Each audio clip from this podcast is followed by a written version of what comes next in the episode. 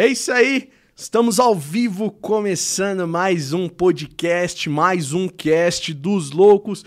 Muito obrigado você que estava esperando esse podcast aqui começar. Já vou pedir para você sentar o dedo no like, se inscrever no nosso canal, isso é muito importante, claro, nos ajuda muito. É, dando início à nossa maratona aí da segunda temporada do Cast dos Loucos, hein? Também disponível em todas as plataformas de áudio: Deezer, Spotify, Google Podcast, Apple Podcast. Se existe uma plataforma de áudio, digita lá Cast dos Loucos, que com toda certeza a gente vai estar tá lá. Também na MRC Music, hein? A gente estava em primeiro lá. Um grande abraço aí pro Eduardo, para toda a turma aí. E é isso aí, galera. Já hoje a nossa casa ela tá verde. Hoje a gente vai apresentar algumas novidades aqui para vocês. Inclusive, eu vou pedir para vocês comentar um pouco do cenário aqui que a gente vai trazer para vocês nessa segunda temporada. Deem sugestões aí que, que a gente pode é, mudar ou trazer de novo aqui para vocês, né? Porque o entretenimento aqui é para vocês. A real é essa. É vocês que mandam. Você que está assistindo aí que manda aqui no canal da Lux da Telecom tá? E a gente se esforça aqui para sempre trazer um conteúdo de qualidade para vocês, sempre com convidados incríveis. E hoje não é diferente. Eu estou aqui com Fabrício da Intelbras. Tudo bem, Fabrício? Beleza, vale, beleza. É um prazer enorme estar aqui, estreando, né? Aqui uhum. no novo estúdio da, da Lux Telecom. Então é bem bacana estar aqui, poder passar um pouco da mensagem, falar um pouco da nossa marca, um pouco do nosso produto aí para o provedor que está assistindo. Pô, legal. Cara, tô muito feliz de te receber aqui, velho. Ô, Rafa, eu não tô ouvindo o áudio dele aqui. Você tá me ouvindo? Eu tô te ouvindo, ó, claro. É, você tá me ouvindo? ouvindo? Engraçado, eu não tô ouvindo ele. No meu, no, no meu fonezinho aí, ó, eu acho que o meu é o 3. Vê aí. Não, não. Sem aumentar. Em cima tem um botãozinho aí, ó. Vê se, eu, se algum tá apertado, que eu não tô ouvindo ele. Você acredita? Não, não. Aperta Oi. de novo. Deixa. Tá me ouvindo? Não, não. Deixa apertado aí mesmo.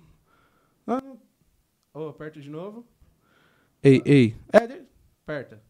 Não, aí, deixa assim. Não tem problema. Tá bom. sempre próximo. Intelbras, sempre. Tô precisando de umas soluções aqui, né? Então, e a gente tem a solução. Tem as soluções. E hoje a gente vai apresentar várias, né? Vamos falar de muita coisa Pô, mais uma vez, cara, obrigado por estar por, por tá aqui hoje, por tirar esse tempo para vir aqui hoje bater esse papo, né? É, nosso Brasilzão ganhou aí 2 a 0 né? Então tá todo mundo no clima de Copa, tá todo mundo, acredito que bem feliz aí com o resultado do jogo para quem acompanha, né? E é isso aí. Hoje vamos continuar nesse alto astral, nessa animação, porque Fabrício, eu sei que hoje você trouxe muitas novidades para apresentar pra gente, inclusive é um, é um lançamento também, né? O 5G da Intelbras, né? Nem lançou ainda, na é verdade? Nem lançou. Na verdade, nós temos um lançamento para alguns clientes específicos, né? Para alguns setores específicos, mas a, a, a, grande massa ainda, o grande volume ainda não. Então é uma novidade mesmo. E nós somos o único fabricante nacional que tem essa solução.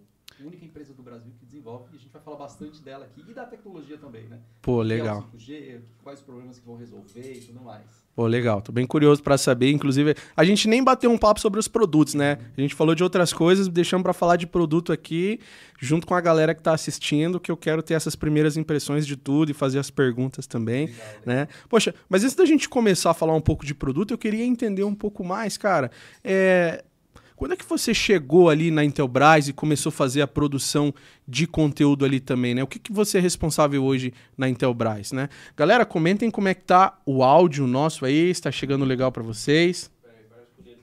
É, o dele tá baixo? Aperta algum botão, Rafa, no dele aí. Vai falando aí, Fabrício, pra gente... Oi, vou... Aí, aí, aí, aí, aí, aí. Deu certo? Deu certo, certo, deu certo. Ok. Boa. Aí, galera, comenta aí que eu acho que agora ficou filé, hein? Acho que agora o áudio do Fabrício vai. Vamos lá, vamos testar. Chegar então, nos ouvidos de. Já vou aproveitar e já vou falando aqui, então. De, vai chegar nos ouvidos de, de todo brasileiro aí agora, cara. Vamos ver se a galera em, ritmo, em ritmo de Copa. Aí, aí, aí, aí, aí. Hã? Deu certo? Deu certo. Show. Deu certo. Tá bom, né? Okay, tá. Boa. Aí, galera, comenta aí que eu acho que agora. Boa. Tá rodando aí? Maravilha. É que eu falo alto, né? Eu falo gritando, né? Bom, cara, vamos lá. Essa sua chegada na Intelbras, né? Hoje você é responsável pelo quê? Eu sei que você é um baita produtor de conteúdo, né? Mas mais o que que você é responsável lá na Bom, Intelbras? vamos lá, vou voltar um pouco na, na história, né? E eu tô na Intelbras, eu entrei em 2012, fiquei um ano e meio, saí, fiquei dois anos fora e voltei. Quando eu entrei na primeira passagem, eu era instrutor de treinamento, instrutor sudeste. Então eu dava treinamento de redes, de produtos de redes no sudeste, né? São Paulo, Rio, Minas e Espírito Santo. Levando o nosso produto, levando tecnologia para os nossos clientes nos distribuidores. Nessa minha volta, em 2015, eu voltei como instrutor e aí surgiu uma vaga para mudar para Santa Catarina. Eu sou daqui de São Paulo, Zona Sul, aqui de São Paulo, De né? São Paulo, né? São É, Paulo. você não tem o sotaque de, de sulista, né? É, Verdade. sou daqui, Falei. sou daqui do Grajaú. Aham. E, e aí eu mudei para lá porque surgiu uma vaga de analista de treinamentos. O que, que o analista faz? O analista ele produz os treinamentos para o nosso portal, para a nossa plataforma de treinamentos, que é cursos.intelbras.com.br.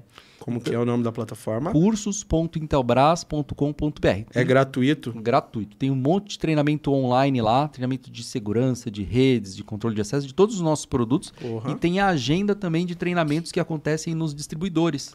Nos nossos Na sua maioria é gratuito também. Gratuito também, gratuito também. Então, o nosso instrutor vai no distribuidor e dá aula sobre o nosso produto, sobre tecnologia, tudo que a gente tem, a gente ensina o nosso cliente, porque é melhor é, é ensiná-lo e ele saber usar para não ter problema depois, né? Uhum. A gente vê muito uma vantagem nisso. E aí eu fui para lá como analista de treinamentos e uma das formas de chegar no cliente, né, era além da plataforma de curso. A gente vê que tem muita gente que aprende na rede social. Então começamos a fazer vídeo para YouTube, não tinha Instagram da forma que é hoje, né, massificado desse jeito. Aham. Então a gente começou a fazer conteúdo para YouTube e daí para frente foi lives à torta e à direito, vídeo de produto, vídeo de tecnologia, tutorial. É, tem webinars lá falando de tecnologia GPON, falando de rádio lá na época, né? É, a gente ainda falava bastante de rádio para o provedor de internet. Então eu comecei como analista de treinamentos, fiquei ali ao mesmo tempo fazendo os treinamentos e os conteúdos para YouTube. E aí chegou um momento que o volume para as redes sociais era tão grande que essa função foi desmembrada e agora a gente tem lá um analista que é o Pedro, fera também, analista de treinamentos que desenvolve o conteúdo para o portal e eu que fico só fazendo conteúdo para as redes sociais, né? YouTube, Instagram, Facebook, eh, levando o conhecimento de maneira free e aberta e de maneira informal para o nosso cliente, né? Então a gente tem como objetivo nessa função justamente facilitar a vida do provedor, do cliente Intelbras de maneira geral. Ele está lá no celular dele, tem uma dúvida sobre como ativar uma ONU na OLT Intelbras, ele não quer fazer o curso naquela hora. Ele quer só resolver o problema dele. Vai lá no YouTube, como ativar a ONU na OLT G16. Tá ali, pá, ele já aprende. Então essa é uma das ideias que a gente tem paralelamente aos cursos, né? Não que uma coisa substitua a outra. São complementos, digamos assim. Continua sendo um curso, né, cara? Total. Continua sendo um curso, A diferença exatamente. um pouco mais agora do que era talvez muito presencial, você tem ele on demand ali, onde na real é a, a- sua maioria do pessoal tá preferindo consumir. Né? Hoje ninguém. Ah, o pessoal continua indo ao cinema. Melhorou aí, Rafa? Agora tá ok, né? Até pra mim aqui tá top. Então valeu, galera. Continue comentando aí. É, igual na sua maioria, o cinema, né? Ninguém, é muito raro você ir num lançamento no cinema. Hoje a gente tem um on demand. E no treinamento, né? A gente tem muitas empresas é, com- comprando cursos mesmo, pegando gratuito e treinando seus próprios funcionários já para ir para campo, tudo Tudo online. online. É, né? eu digo que uma coisa não elimina a outra, porque sempre tem aquele grupo que ainda quer o presencial, quer o mão na massa, e às vezes ele não tem o equipamento. Então ele vai para o distribuidor, o nosso instrutor leva o kit e aí ele consegue praticar no produto sem ter. Quando ele já tem ou tem uma certa experiência, às vezes ele vai no online mesmo, ou vai na rede social, ele está no campo ali na frente da OLT. Putz, eu vou entrar aqui, vou, vou fazer o, ver o tutorial aqui e já vou aprender a fazer. Porque ele já está com o produto na mão. Então, são, são paralelos, digamos assim, né? Mas a gente vê realmente muita gente migrando para as plataformas abertas, as, as redes sociais. E a pandemia, né? A gente estava até falando aqui antes de lives na pandemia, e acelerou muito isso. Muita gente que era, eu vou fazer aqui um, uma- um comparativo, né? Muita gente que era analógica, né? Que era do presencial, que não fazia as coisas de maneira digital, agora fazem. Então, Não foi bom, obviamente que não foi bom isso, mas acelerou um pouco essa migração. Não foi bom, eu digo os anos de pandemia, obviamente não, Claro, mas acelerou um pouco essa migração pro mundo digital e para as redes sociais, né? Para o conhecimento através das redes sociais. Então, a gente vê um volume bem grande de pessoas aprendendo dessa forma. Acredito que durante esse período de pandemia, é, hoje a gente até pode falar isso, né? o YouTube até bloqueava antigamente, né? Hoje a gente tá mais tranquilo falar. É, a gente teve um boom, né, cara, nas instalações também, e acredito que vocês também foram forçados, né? Se me corrija se eu estiver errado. a- opa, peraí, cara, tá sendo tudo muito rápido. Tá acontecendo uma demanda de instalação muito grande. Então acredito que até projetos que estavam. Para, sei lá, daqui um ano, dois, três anos, vocês já não, já vamos adiantar isso daqui, que é a demanda da galera agora, que é mesh, né? É mu- muita coisa, né? Muita coisa, exatamente. O, o mercado exigiu muito nesse, nesse, nesse período aí, a gente teve que acelerar e aceleramos mesmo. Cabo drop, é, passivos, ONUs, vários modelos de ONT que a gente lançou, ONT com custo menor, ONT mais completa, enfim. A gente acelerou também para não ficar para trás e para garantir que o cliente conseguisse manter o cliente dele com internet, né? Todo mundo passou a depender muito mais da internet nesse período. Então a gente acompanhou isso e desenvolvemos muitas soluções, estivemos próximos, bem próximos. A gente fala, Intelbras sempre próxima, né? Estivemos bem próximos do provedor de internet com as nossas soluções, com suporte técnico. A- a- muita gente começou a ter uma demanda muito grande de instalação, não conseguia dar conta porque não, não conhecia o produto. Nós temos uma equipe de suporte técnico muito fera que atende todos os dias, segunda a sábado, na verdade, o dia inteiro. E, cara, a galera ligava e o nosso suporte estava lá ajudando todo mundo a fazer essa migração e entrar nos nossos produtos. Então, foi uma força-tarefa aí para estar próximo do provedor e fazer com que isso acontecesse. E vocês estão presentes no Brasil todo, né? Nesse Loucos na Estrada que eu fiz, são muitos distribuidores, né? Parceiros de vocês. Então, é, vocês têm ponto de presença em todos os estados, né, cara? Em Todo- todos os estados o pessoal acha uma, uma distribuidora com produtos da Intelbras para provedor e também para a linha de, de segurança. Sim, em todos os estados a gente tem uma. eh, Não é um representante, é um distribuidor, né? Eu ia falar representante aqui, mas é um distribuidor autorizado que oferece as soluções para as nossas revendas, que muitas são autorizadas também.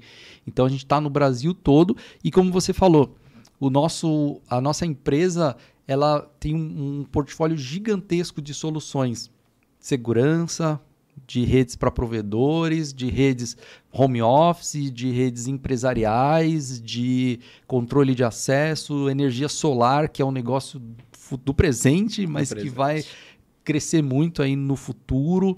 É, temos solu- soluções de comunicação. E quando a gente olha para a Intelbras dessa forma, nós somos o único fabricante que tem esse leque de, de soluções e que o provedor pode aproveitar disso. Porque a gente estava falando, e é até legal já entrar nesse tema, que é a possibilidade de você oferecer serviços além da internet. Nós temos as soluções para o provedor além da internet, além da banda. Nós temos a solução de rede, mas temos também, se o provedor quiser oferecer o serviço de segurança, uma câmera para o cliente dele, nós temos essa câmera. Ou se ele quiser oferecer um vídeo porteiro para o cliente dele, junto com um pacote ali, nós temos esse vídeo porteiro. Ah, eu quero oferecer telefonia para o meu cliente. Nós temos ONTs com telefonia e o telefone também, ou telefone VoIP. Então a gente consegue, com, mesma, com a mesma marca nossa, oferecer diversas soluções para o provedor, suporte técnico, tudo no mesma, na mesma marca, né? no mesmo local para ele. E o provedor está aprendendo a monetizar de outras maneiras também, não só com o serviço de internet, né? A gente tem um parceiro de, de TV que de serviço de PTV legalizado para o provedor de internet, né? Que hoje você pode criar um canal dentro desse serviço e oferecer para o cliente, né? E aí ou você pode subir um canal de um cliente seu ou você pode criar um canal de entretenimento colocar ali eh, patrocinadores do bairro e tal Uhum. e oferecer. Só que muitos estão fazendo colocando câmeras de Câmera. segurança, cara, na rua, numa porta de colégio e tal, e disponibilizando dentro desse serviço, dentro desse, desse dessa grade de canais, aquele Uhum. canal das câmeras ali. Ele tá chegando em casa, ele consegue ver a rua dele, se está seguro, se não tá, né? Isso é legal. O- E, e a gente fala bastante de o provedor de internet hoje tem muito aquela questão da banda. Quanto mais banda, melhor. E a gente vê alguns falando, putz, mas aí meu concorrente ofereceu 100 mega a R$ 39,90, eu tenho que fazer também. E aí vira essa guerra, né? Cada vez mais banda por um menor preço. E aí o cliente também fica nessa migração. Vou no mais barato, vou no mais barato, vou no mais barato. Quando a gente fala dessas soluções, imagina que o provedor, além de oferecer internet, que ele já fez, ele já está na casa do cliente, ele coloca uma câmera para o cliente ver o filho dele ou para o cliente ver a casa dele quando ele está trabalhando, ou se tiver algum movimento dentro da casa dele, ele conseguir receber um alerta no celular. Isso faz com que o cliente não veja mais o provedor como alguém que está oferecendo só internet. É alguém que está oferecendo uma solução para ele. Então, antes de migrar, esse cliente vai falar: putz, espera aí, se eu cancelar o provedor Loucos Telecom, eu vou perder a minha câmera eu vou perder o serviço de segurança que eu tenho. Então, é uma baita, um baita diferencial para o provedor de internet oferecer para o cliente dele e garantir uma certa fidelização. Não obrigatória, não um contrato de fidelidade, mas o cliente se sente na. Putz, eu não posso cancelar isso porque a minha segurança está passando por esse provedor. E aí, além da, da, solução de câmeras, né, como eu falei, tem outras de telefonia e diversas soluções Intelbras que o provedor pode, pode oferecer. Vai chegar um momento que a banda, por banda só, putz, o cliente compra, contrata qualquer um. Né? Já tá, sim. Já tá, sim. A então, real é que já tá. Internet por internet é igual, né? O que, que eu ganho além disso? Tem um atendimento bom, a gente vê muitos provedores fazendo esse esforço para ter um atendimento top. Deu problema, ele já resolve na hora, mas está todo mundo indo para isso. Daqui a pouco, como que eu vou escolher um ou outro? Como que eu vou escolher o provedor? Por que, que eu vou comprar o sinal, a banda, a internet do Loucos da Telecom? Porque ele me oferece isso, isso, isso, isso, isso, por 10 reais a mais. Pô, 10 reais a mais eu pago para ter. A, a, a, vou receber alguma encomenda em casa, eu destravo a porta pela internet, o cara entra, coloca na minha sala, eu estou vendo ele pela câmera, travo de novo, tá tudo certo. Uhum. Por 10 pau, 15 reais a mais. Às vezes o cliente paga, né? Então, tem diversas soluções, nós temos diversas soluções e oportunidades para o provedor fazer esse tipo de serviço. E suporte também. Conheço muitos provedores de internet que, inclusive, em vez de talvez colocar esse valor a mais para o cliente, bom, ele coloca ali como um SVA, abate aquele valor, claro, tudo feito com jurídico, recolher imposto uhum. e tal, aquela coisa toda. E ele mantém o mesmo valor e o que ele consegue abater de imposto com aquele SVA é esse dinheiro que ele coloca um equipamento a mais a ali, né, mais, né, é. fidelizar o cara. Melhora a rede dele e coloca um equipamento a mais. E essa fidelização, como a gente falou, é natural. O cliente não vai se sentir obrigado. Putz, eu não posso cancelar, senão eu vou pagar uma multa. Não, eu não posso cancelar por minha necessidade, senão eu vou perder esse, esse negócio aqui que está top para mim. Então é uma forma de o provedor se diferenciar e, e levar mais tecnologia para o cliente também. Uhum. Porque, putz, a internet é uma porta para o consumidor final acessar o mundo e, e, acessar as tecnologias que estão disponíveis. Por que não o provedor que já fez o mais difícil, que é chegar na casa do cliente, não colocar isso lá? O mais difícil é montar a rede, chegar com a fibra aqui dentro. Depois disso, a rede estando lá, dá para colocar qualquer coisa. É mamão, né? É. é. aí é o provedor que manda lá, né, cara? É. Monta a conectividade completa, né? Isso aí. Bom, nesse Lux na estrada aí, desde janeiro visitando muitos provedores. Eu vi muitos provedores, muitas formas de trabalhar diferente, foi muito legal. Está uhum. sendo ainda uma experiência que ainda não acabou, né? Uhum. Vai continuar viajando aí, visitando a galera.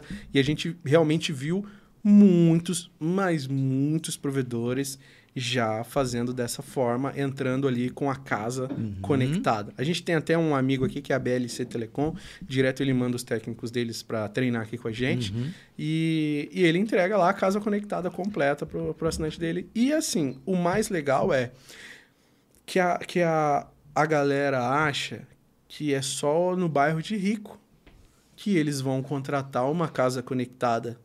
Cara, e eu posso dizer que não. Esse meu amigo da BLC, ele não atende um bairro nobre. Uhum. Muitos provedores que eu visitei pelo Brasil, Manaus mesmo, alguns provedores não atendem bairros nobres, mas bairros simples, carentes, igual o meu aqui que eu moro. E a galera tá, assim, vibrada na tecnologia. Eles pagam 10, 15 a mais. Sim. Facilita a vida, né? É quando a gente fala que a solução é. Beleza, é legal, tudo bem, é legal ter uma assistente, mas quando resolve um problema do cliente e ele entende isso, pô, aí ele topa realmente pagar um pouquinho mais por isso. Quando eu falo de resolver um problema, é justamente esse, dele ter a segurança ou dele poder controlar remotamente o portão dele, a porta dele. Não é só mais uma, um negocinho legal que ele vai ficar fazendo teste. É o negócio que está resolvendo um problema dele. E todo mundo quer isso. Desde as classes mais altas até a gente. Ah, As mais baixas. É, então, todo mundo quer. É só a forma, às vezes, da gente apresentar isso para o cliente como uma solução efetivamente para o problema dele e não só como, putz, é legal ter. Aí ele, tá, mas legal por legal eu prefiro não pagar. Mas não, não é legal. Isso aqui vai resolver o seu problema de você monitorar o seu pet, seu, o seu portão, sua rua quando você estiver chegando. Então, a forma de oferecer também faz com que o cliente entenda e tope. É. Montem um plano de negócio. Aí para o seu provedor de internet. Se você não sabe, chama um especialista, chama alguém, conversa com algum outro provedor que já fez. Pensa num plano de negócio assim para você entregar um SVA diferente, que eu tenho certeza que, que você vai aplicar e vai começar. Não precisa começar, vou comprar 200 câmeras. Não, cara, testa. É isso aí. É isso aí. né? Mas outra coisa é, é. É sempre bom conversar, porque eu não sabia que vocês tinham drop. Sim, sim. Teve- Olha só, acho que muita gente talvez também não sabia. Não sabia que vocês tinham drop. Conector também. conector, temos cabo drop, temos dois tipos de conector. O conector de. aquele com uma alavanca, né? Não sei como o provedor chama aqui. E o Clique. de rosca. o- Uhum, o, é o de clique, mas clique. não aquele que tem o- a pecinha. Tem um que tem um clique que tem uma, uma, uma travinha de plástico que você coloca no drop e encaixa. Uhum. O nosso é aquele outro que você só encaixa lá direto e trava é, com a- a Com a própria coisa, né? é, com a própria alavanca dele aqui e o- a parte da frente ele solta. Acho que né? é clique também. A gente chama É. de clique também. E, Aham. e aí são dois modelos, um de baixo custo e um que outros preferem, né? Ele é um pouco mais robusto, digamos assim, mas ambos têm a mesma, o mesmo desempenho. Temos cabo drop, temos splitter, um, um 2, um 4, um 8, 16, 32, APC e UPC, sem conector, é, caixa CTO, a gente tem também montada já com splitter Caramba. desmontado. Então a gente tem um portfólio bem grande, além das ONTs e ONUs, OLT, a gente tem uma solução bem grande para o provedor de internet. O hack, é, o hack de, de 16, 24, 44U, lançamos agora os hacks abertos também, Uhum. com bandeja fixa e organizador de cabo lateral. Então a gente tem uma solução bem completa para o provedor de internet, sabe? DIO tem também. DIO ainda não, mas já está no, no nosso roadmap também para lançar DIO, é, Pet Panel. Então a ideia é a gente ter a solução completa para o provedor conseguir ter tudo Intelbras lá, né? Tudo da mesma marca e comprando tudo num lugar só, a mesma nota, o mesmo suporte, né? Pô, legal. E hoje são quantas ONUs lá, cara? Vamos lá, ONUs e roteadores para o provedor de internet, né? vamos lá, vou fazer a conta aqui, ó. Nós temos Sem falar dos lançamentos que a gente. É, vamos falar o que já tem. Nós temos a ONU 110B, que é a ONUzinha só bridge. Nós temos a ONU R1, que é, é, fisicamente parecida com a ONU 110B, só que ela tem o modo router, ela vem em modo bridge, mas tem o modo router se o provedor quiser colocar o PPPoE na ONU. Então ele pode ter a, a bridge baixo custo, a R1 que já tem o modo router. Nós temos ONT, a ONT 1200R, que a gente acabou de lançar. Uhum. Lançamos tem um uns pouquinho mais para cima, assim. É, levanta ela Aqui. um pouquinho mais. É, aqui. Aham. Lançamos há, há uns três meses, mais ou menos, quatro, acho que até mais, a, a 1200R, que é uma ONU com duas portas Giga, Wi-Fi AC 1200. Nós temos uma versão dela, que é a 121AC, que é um pouco maior, né, que tem quatro antenas aqui. Essa aqui também tem quatro antenas, ela só tem dois elementos, mas aqui dentro tem uma antena 2.4 e uma 5 GB, e aqui também uma 2.4 e uma 5 GB, né? Só a capinha aqui que é uma só. Elas têm aqui embaixo um suporte, né, para você passar o cabo drop e tal. Então tem essa, tem a 121AC, que ela tem a porta FXS, que é a telefonia. Então você consegue oferecer com a 121AC internet, Wi-Fi, telefonia, conexão via cabo, tudo num equipamento só, né? E com o cabo drop chegando direto nela ali, organizado embaixo, né? Tem a 120 AC também, que é a mesma versão da 121, só que sem a parte de telefonia, para reduzir o custo para o provedor. De ONTs e ONUs são essas. E aí, pro, é, roteador, vixe, roteador tem um leque gigantesco, né? Roteadores tem diversos modelos. A gente tem duas linhas, né? Três linhas de roteador. Tem o roteador comum, que é o RG1200, é, a linha Tuib, que é mesh, então é um roteador que você consegue fazer o mesh dentro da, da casa do Maravilhoso cliente. Maravilhoso esse cara. Né? Branquinho, Maravilhoso. assim. É sensacional. Bem massa. Você consegue colocar até seis nós, né? Seis é, produtos espalhados pelo ambiente para aumentar a área de cobertura. A gente tem a linha é, Y-Force, que são esses aqui, que é parecido em conceito, né? Ele faz um conceito parecido com o do Twib, que é o Mesh, mas você tem o, o, o, o Mesh entre roteadores de modelos diferentes. Então esse aqui ó, é um W5200G, a gente pode fazer o mesh dele com a ONT. Então vamos imaginar que o provedor ele tem a internet, ofereceu internet para o cliente dele e só o sinal da ONT não foi suficiente para cobrir a casa toda. O que, que ele pode fazer? Ele ativa o mesh na ONT, o WinMesh, que é o nosso protocolo, e adiciona os roteadores da linha WiForce como nós. Então a gente tem um, um, um Wi-Fi 5 com portas fast, temos um Wi-Fi 5 que é o GF1200 com portas é, Giga na WAN e Fast nas LANs, que é o GF1200, e esse daqui que é, são todas as portas Giga. Então eu posso aumentar a área de cobertura, mas eu não quero ter, por exemplo, a ONT mais um TWIB e outros TWIB. Eu quero usar a ONT como o próprio nó. Então, a, todas as nossas ONTs elas já são nó mesh eu posso adicionar outros da mesma linha que é a linha Y-Force, né?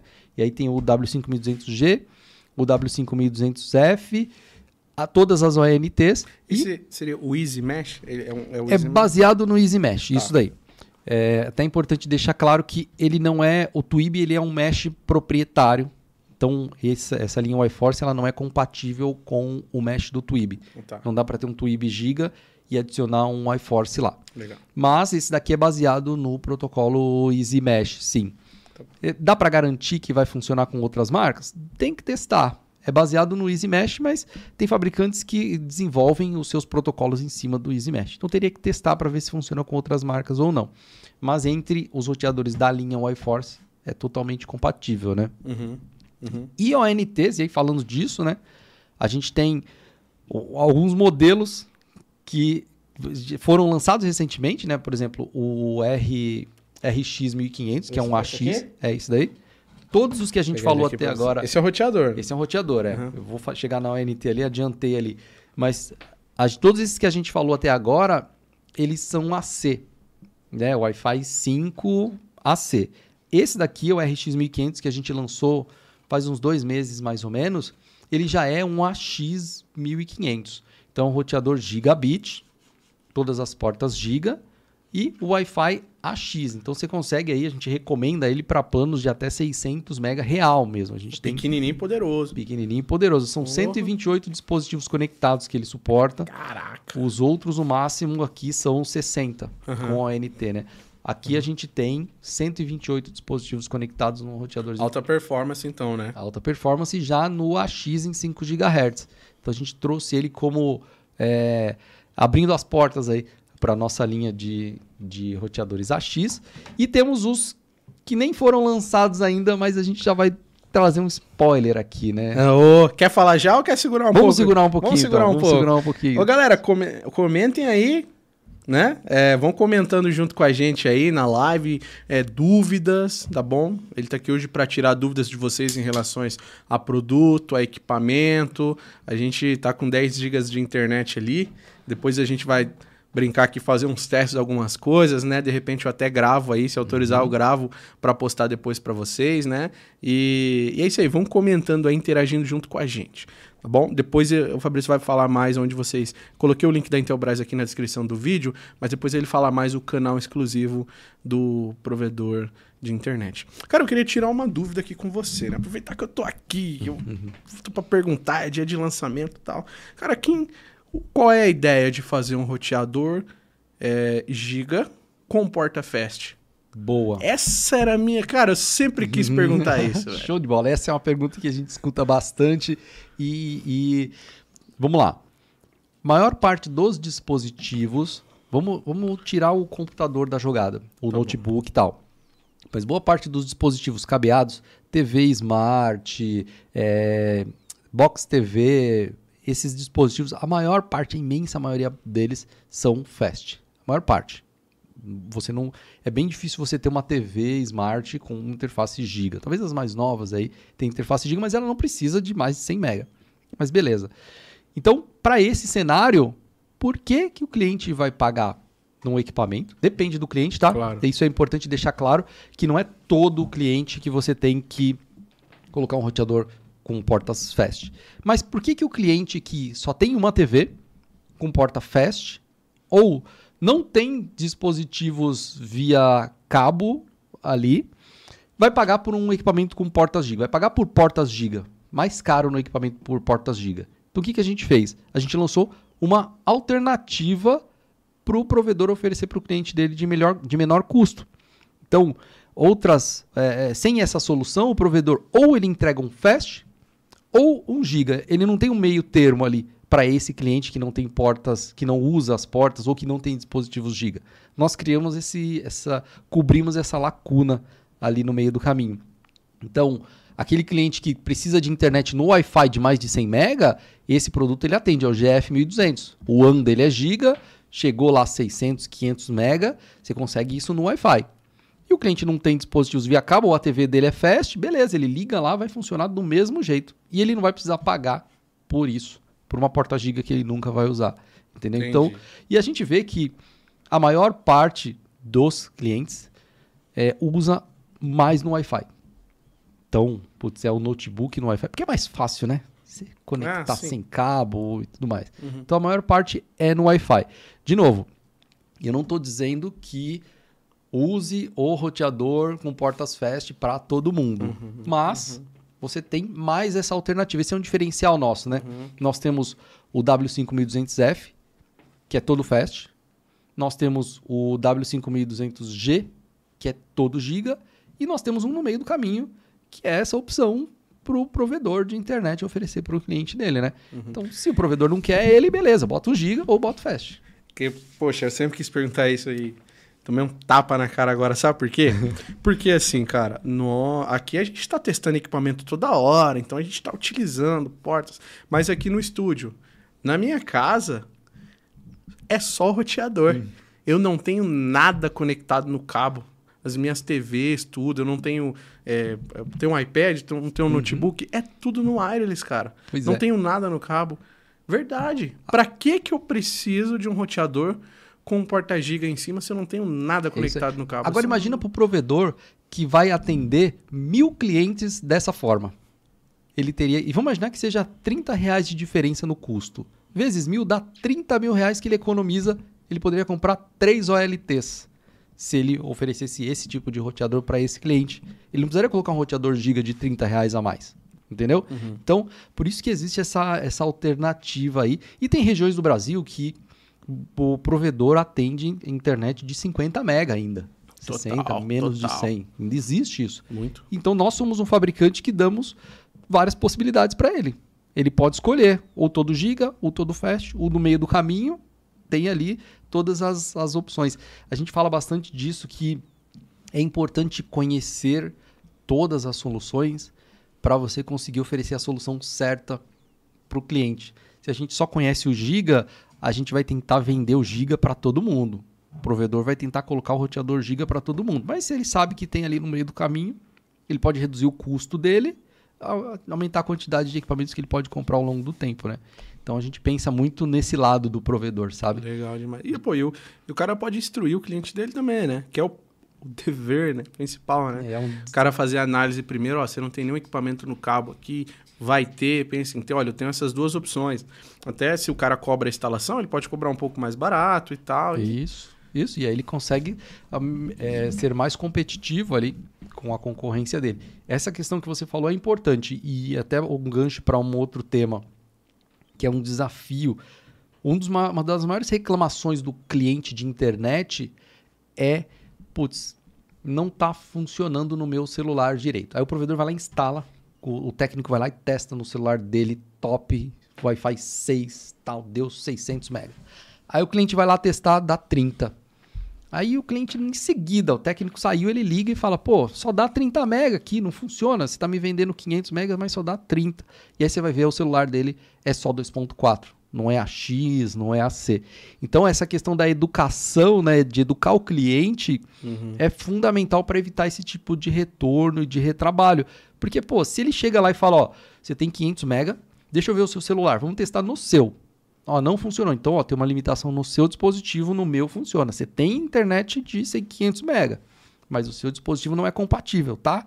O cliente, antes de ligar, ele vai tentar resolver o problema dele. Pô, o cara falou, o meu, meu celular não é compatível, né? Então, eu não vou ligar para o técnico voltar aqui, sendo que eu sei que o problema tá, a limitação tá no meu dispositivo. Então, é importante, muito importante, fazer essa educação do cliente, explicar para ele qual é a internet que ele tem, o que, que ele contratou e o que, que ele consegue fazer. Ou às vezes coloca o roteador lá, o cliente fala: Não, eu não vou pagar, eu só quero um, não quero adicionar outros nós. E aí o sinal lá na varanda dele não funciona, ele vai ligar. Ou a internet não funciona aqui no canto.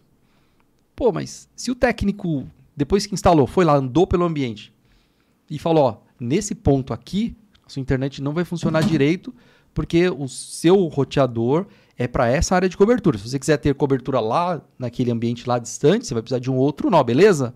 Antes do cliente ligar, ele já está ciente. Pô, o técnico falou que não ia funcionar. Então é importante essa educação do cliente, né? Deixar claro para o cliente o que, que ele está contratando e se ele tem alguma limitação lá nos dispositivos deles, dele ou não, né? Não é nem cinco minutos a mais dentro da casa do cliente para fazer essas explicações. Né? Antes da instalação mesmo, eu sempre falo pro pessoal assim, meu, instrui, cara, fala que aqui não vai pegar lá no fundo, para instalar aqui, que às vezes o cliente justamente quer o roteador lá. Aham. Aí é por responsabilidade dele, né? Você explicou tal, aí. Ele já sabe, então antes e de ligar, ele vai falar: pô, é verdade, o técnico falou que eu tinha que co- colocar mais um nó. Então, putz, eu vou esperar aqui e vou fazer o que ele tá dizendo. Ele não vai ligar só porque. Porque ele tá certo. Se ele contratou e não foi explicado para ele, teoricamente a internet vai funcionar na, na cabeça do usuário. Eu contratei internet para minha casa, tem que funcionar em todos os ambientes da casa. Mas tem a questão das paredes, barreiras e tudo mais, né? Então, se o técnico não explica, o cliente, pô, não tá funcionando. Se deixa explicado, aí evita bastante problema, bastante retrabalho. E retrabalho é custo. Voltar no cliente só para explicar isso é custo de deslocamento, é tempo que o, que o provedor poderia estar ativando clientes novos, enfim. Então é importante matar isso logo no- no- na instalação, né? Legal. Poxa, vocês pensam em produtos também de outras cores, sem ser assim somente preto? Ou não? Ou essa é uma. Nós já tivemos os nossos roteadores antes, nós tínhamos opção, né? Tinha o IWR 1000 e IWR 3000 que eram brancos, mas a gente viu que boa parte dos clientes prefere no tom de preto. Na solução 5G, que a gente vai falar daqui a pouco, ela vai ter as duas opções, É branco, bonita. branco e preto. bonito. Esse produto é top. É lindo. E a gente vai ter a opção branco e preto, né? Mas dos roteadores a gente optou por fazer tudo preto porque a maior parte dos clientes entende que o preto funciona melhor em qualquer ambiente, né? Ele se encaixa em qualquer design, Uhum. nome preto ali. Uhum. Então, e, e o Twib, né? Exceto o Twib, né? Que é uma linha diferente dessas daqui. O Twib também veio como, como branco. Mas por enquanto a gente está optando por desenvolver equipamentos pretos mesmo. Legal. E hoje tem alguma plataforma assim também para roteadores? Pensa em desenvolver, tipo, para gerência? Tem, Aham. tem. Boa, bem lembrado.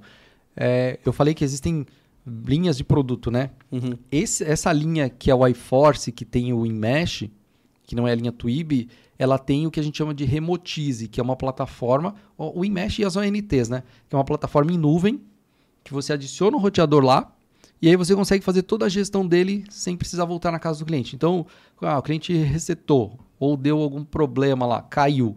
Antes de ir lá, você consegue ver se o equipamento está conectado à internet ou não. Se não tiver, provavelmente o cliente desligou da tomada. Ou se ele está conectado, mas foi resetado. Lá no Remotize você consegue criar um perfil de configuração caso o cliente resete. Vamos imaginar que o Fabrício tenha assinado aqui o W5200G.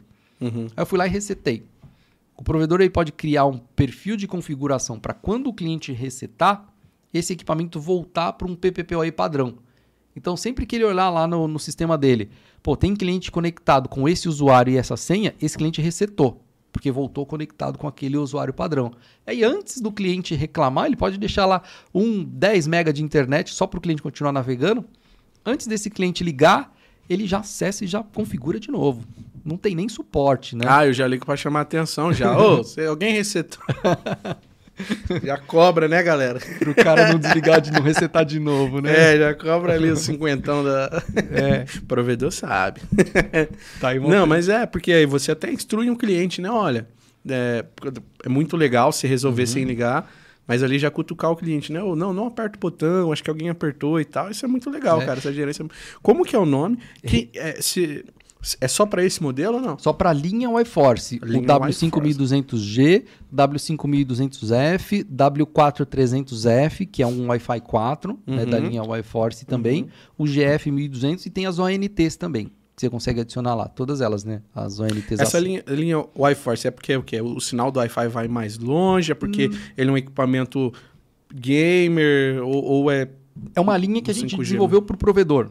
Tá, exclusivo ali pro provedor. É, ela não é exclusiva, Tá. mas ela tem recursos que facilitam a vida do provedor. O RG1200, por exemplo, e o Twib, eles não têm essas plataformas, porque é um equipamento mais o consumidor final, digamos assim. Esses aqui, o provedor ele consegue fazer essa gerência, porque a gente desenvolveu a, plataforma, a, a linha pensando também no provedor de internet. Né? Tem TR-069 para fazer essa gestão, então dá para manter ah, o equipamento conectado mesmo sem ter uma, a, a- a configuração né, Uhum. do cliente ali que, o, que o, o técnico fez inicialmente. Então, é uma linha que a gente desenvolveu para facilitar a vida do provedor. Tem preset também, as ONUs. Tem, tem. Então, é, o, aham. no, no Remotize, você cria esse arquivo de configuração padrão que quando você reseta, ele volta para a linha WiForce. Tá. Inclusive, nessa configuração, tem aquele, sempre aquele cliente que vê o botão aqui, reset, internet tá ruim, vou resetar, né? Então, você consegue colocar o tempo de reset para um minuto, por exemplo. Oh, uau, Pô, então cara. quem é que vai ficar segurando um minuto ali? o- Dá pra o pôr mais? Não. Dá pra pôr mais. Aí, galera. Então quem é que vai ficar segurando Põe dois uma minutos? hora. Aí a chance de resetar é mínima, né? Aí você liga pro cliente pra resetar. É, Aí lascou. É, mas é que aí dá pra fazer remotamente, né? Ah, através então do tá. TR-069. Então já pensou, pô, cara ficar Uma- 40 minutos ali segurando o botão é impossível dele Aham. resetar. E diminui a chance desse problema do cliente resetar o equipamento. Pô, cara, que legal, Fabrício. Sabe por quê? Porque eram, são ferramentas da Intelbras que eu não conhecia. Legal? Aposto que muito provedor de internet. Por isso que eu deixei pra fazer essas perguntas Uhum. aqui. Talvez pra você são perguntas até. Às vezes o pessoal fala. Às vezes é uma pergunta que o provedor tem vergonha de fazer Uhum. por ser uma pergunta simples. Eu aproveito e faço todas aqui. Eu não, Boa. eu não, fa- não fazia ideia que tinha.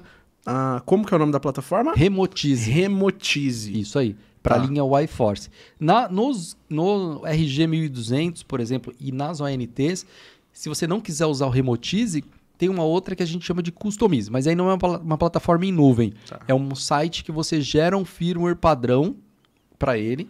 E aí, quando você colocar, atualizar o produto com aquele firmware, ele vem com as configurações do seu provedor, aquele usuário, o tempo de reset, mas isso não é em nuvem, né?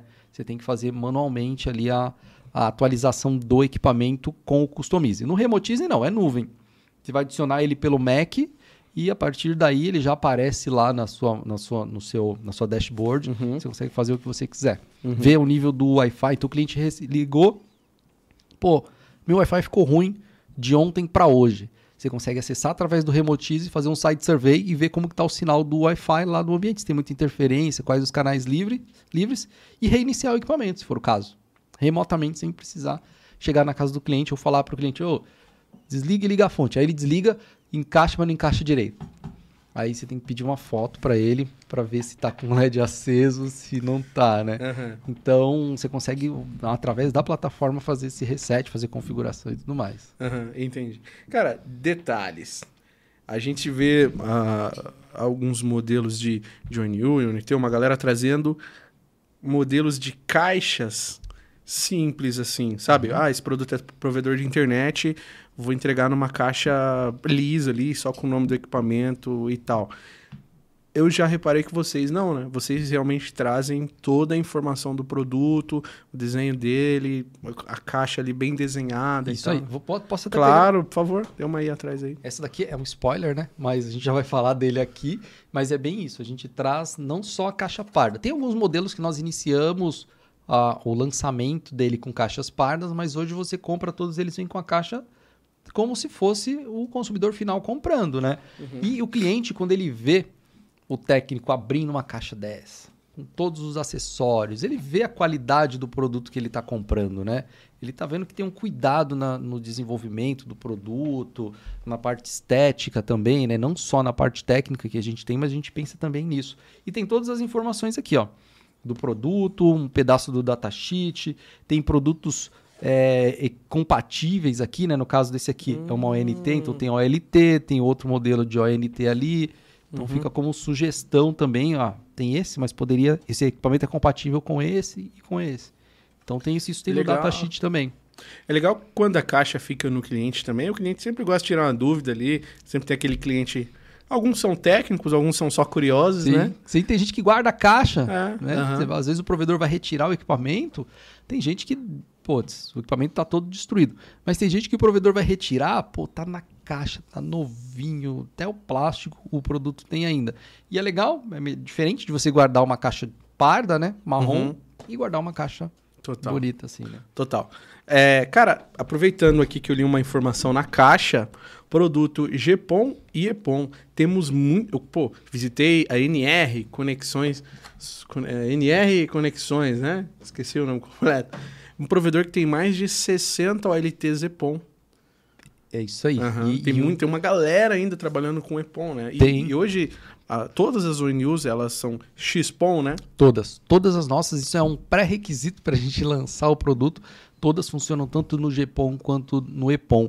E nós temos as duas OLTs. A gente vê que para o provedor que está iniciando, hoje a maior parte dos provedores já estão na fibra, né? Tem ainda alguns é, que trabalham só com rádio em algumas regiões, mas a imensa maioria está na fibra. E às vezes para começar numa região, ele não tem, ele, ele sabe que ali não vai ter muito cliente logo de cara. Então ele pode começar com uma solução EPON na OLT e todas as ONUs e ONTs em Telbras. Se o dia ele resolver migrar, ele só troca a OLT, porque o passivo, o meio, a fibra e a distribuição é a mesma, só troca a OLT, coloca uma GPON lá. Se ele fizer um autoprovisionamento na OLT, inclusive, ele não precisa nem configurar ONU por ONU, já sobe direto. Então facilita bastante essa migração. Por isso que a gente lança as ONUs e ONTs sempre híbridas, né? Compatível, compatíveis com as duas OLTs que a gente tem. Uhum. 4840E, que é EPON, e as GPON, né? G8 e G16. Legal, isso é interessante. É, facilita bastante pro provedor que quer iniciar. Tem muito. É, cara, pô, iniciar foi o que eu falei. O cara tem mais de 60 e ele continuou ali na EPON, Sim. porque foi uma solução pra ele que deu certo e ele quer continuar. É. Ou eu não sei qual que é a OLT que Até ele tem. prédios, né? O pessoal hoje monta pequenos prédios. é, Vai pegar um condomíniozinho ali, Uhum. 64 apartamentos e tal. O pessoal monta na EPON também. No EPON. Porque ele sabe que não vai ter outro andar lá em cima. É. Não vai aumentar o prédio. Então ele não precisaria de mais portas, né? A nossa OLT já é para 256 ONUs, a Caraca, EPON. Então, caraca. pô, 256 subportas é suficiente para boa parte dos prédios aí, né? Sim, total, Então total. ele bota a OLT lá. E fala um pouco então dessa linha de OLTs de vocês aí. Vamos lá. É, acho que vou até aproveitar o gancho para falar do porquê que a gente tem as OLTs standalone, né? Uhum. Vamos lá, a gente tem três modelos. Tem A pergunta, né? Pô, já vou Já- emendar já então aqui adianta. também. Vocês têm. Porque vai vir modelo chassi também É. da Intelbras? Pois é, essa pergunta a gente escuta bastante e a gente tem alguns argumentos. Assim, tem nos nossos projetos, sim, nós olhamos para isso, nós olhamos para o mercado como um todo. É, nesse momento a gente entende que é melhor ter OLTs stand, melhor para o provedor, no nosso, na nossa visão, ter OLTs pizza box, que a gente chama, standalone, que são é, um U. E por quê? Né? Vou falar dos modelos e aí a gente chega no porquê. Nós temos hoje a 4840E, que é uma OLT POM para 256 usuários. Nós temos. Tem muito provedor que ainda tem a OLT 8820i, que é uma preta, que é GPOM para 1024 clientes. Nós Essa EPON, ela é. São quatro portas, né? são quatro portas POM Tá. para 64, 64 Uhum. Tá ONUs, né? O legal dessa OLT POM, isso aí fica a dica para o provedor que começar com POM, né? Ela é como se fosse um suitão, um switch. Então, na hora de Uhum. você ativar, você não precisa configurar nada na ONU. Tá todo mundo na mesma VLAN, é só plugar, já funciona. Subiu. Então, se você ligar a ONU, já tá todo mundo falando ali da- as ONUs com a- o uplink da OLT. Então, quero entrar no GPON, mas não sei configurar, não quero configurar nada, posso começar com o EPON ali. Você não precisa fazer nada. Ela tem quatro portas SFP+, para você fazer uplinks de até 10 GB, né? O SFP+, é de 1 GB e de 10 GB. Então, você pode colocar módulos uplink de 10 GB ou usar ela para interconexão em 10 GB com outras OLTs. Uhum. Mas são quatro portas POM para 64, que é o que o EPOM, de acordo com a- as boas práticas e as normas, recomenda. Aham, né? aham. 64 ONUs por porta. Depois vem a 8- 8820i, que nós colocamos um outro modelo, mas eu vou falar dela aqui porque muita gente tem e conhece ela, que é uma preta para 1024 clientes GPON. Então, o EPON a gente só tem uma, que é o LT4840E, e a GPON é a OLT 8820i, a primeira, que a gente substituiu pela OLT G08, que ela tem já tem oito portas GPON para 1024 clientes, e ela tem um diferencial do- da 8820i, que são as fontes. Então a fonte agora vai na própria OLT. Na outra você precisava de uma fonte externa. Nessa você já compra ela ou com fonte AC e DC, ou com duas DC, ou com duas AC. Você escolhe a combinação que você quer e a fonte vai um, um- encaixada direto nela. né? São oito portas GPON para 1024 clientes. E a G16, que é uma pizza box também, um U, Uhum. para 2048 clientes, que aí tem 16 G088 portas POM e G16 16 portas POM para 2048 assi- assinantes não, né? Eu- a gente fala assinantes às vezes, mas tem muito cliente que chega com a N1 no prédio, bota switch lá e então podem ser mais assinantes. Então são Uhum. 2048 ONTs ou ONUs Conectadas ali. conectadas no, no equipamento. Então são esses três modelos que a gente tem e essa migração aí da 8820i para G08, mas efetivamente, né, modelos em linha são essas três. E por que que a gente opta pelo Pizza Box, pelo standalone? Uhum. por uma questão de praticidade para o provedor e a possibilidade de descentralizar e de ter independência dos seus POPs. Vamos imaginar que eu tenha uma OLT que seja um chassi. Não estou dizendo que qual que é pior e não estou falando mal, tá? Estou dando uma abordagem que a Claro. gente tem ali. Vamos imaginar que eu tenho uma OLT para 5 mil usuários. Eu tenho lá 5 mil clientes conectados no mesmo ponto físico, na mesma energia elétrica. Se aquele equipamento falha e o meu provedor tem 5 mil usuários, todo o meu provedor fica fora. Todo mundo. Não, não, não, não funciona. Cai todo mundo. Quando você tem isso separado, você pode ter uma fonte para cada um, ou você pode ter uma aqui, outra mais perto do cliente num bairro, uma no prédio, como a gente falou aqui, né, do EPON, tem provedores que colocam a LT já no prédio. Eu posso ter cada bairro uma descentralizado. Então, se, se eu tenho problema em uma, uma boa parte dos meus clientes pode continuar ativos. E é eletrônico, né? Pode dar problema como qualquer eletrônico de qualquer marca. Não existe um eletrônico que não está sujeito a dar problema, né? Falando Uhum. de maneira geral. Até satélites podem dar problema. É, total. Então, existe essa possibilidade. E aí, você tendo descentralizado, você consegue, primeiro, evitar esse tipo de problema de cair todo mundo ao mesmo tempo. Você pode fazer por etapas. Então, eu quero começar num bairro, não preciso lançar um monte de fibra até lá.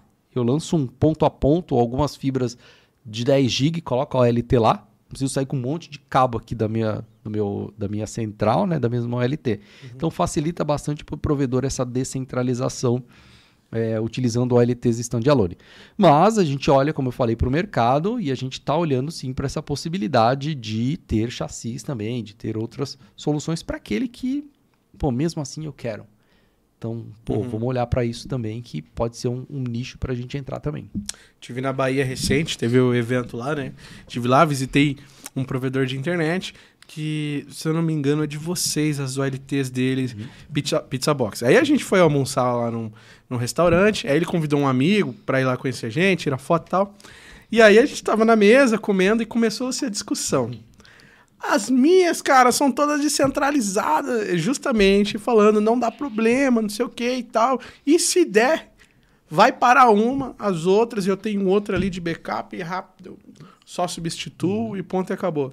E o, o amigo dele Já totalmente ao contrário, né? Fala, não, eu prefiro ter a minha lá, que é o chassi e tal, e também não dá problema.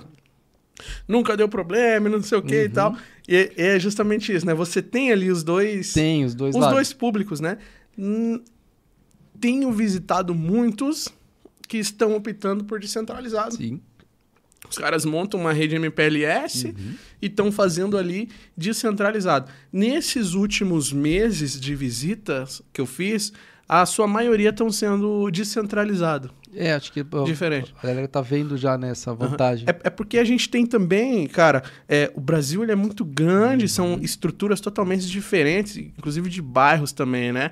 Ah, mais um exemplo, sei lá, Bahia. Começamos a ir para Bahia ali. Estamos em Salvador, gigantesco.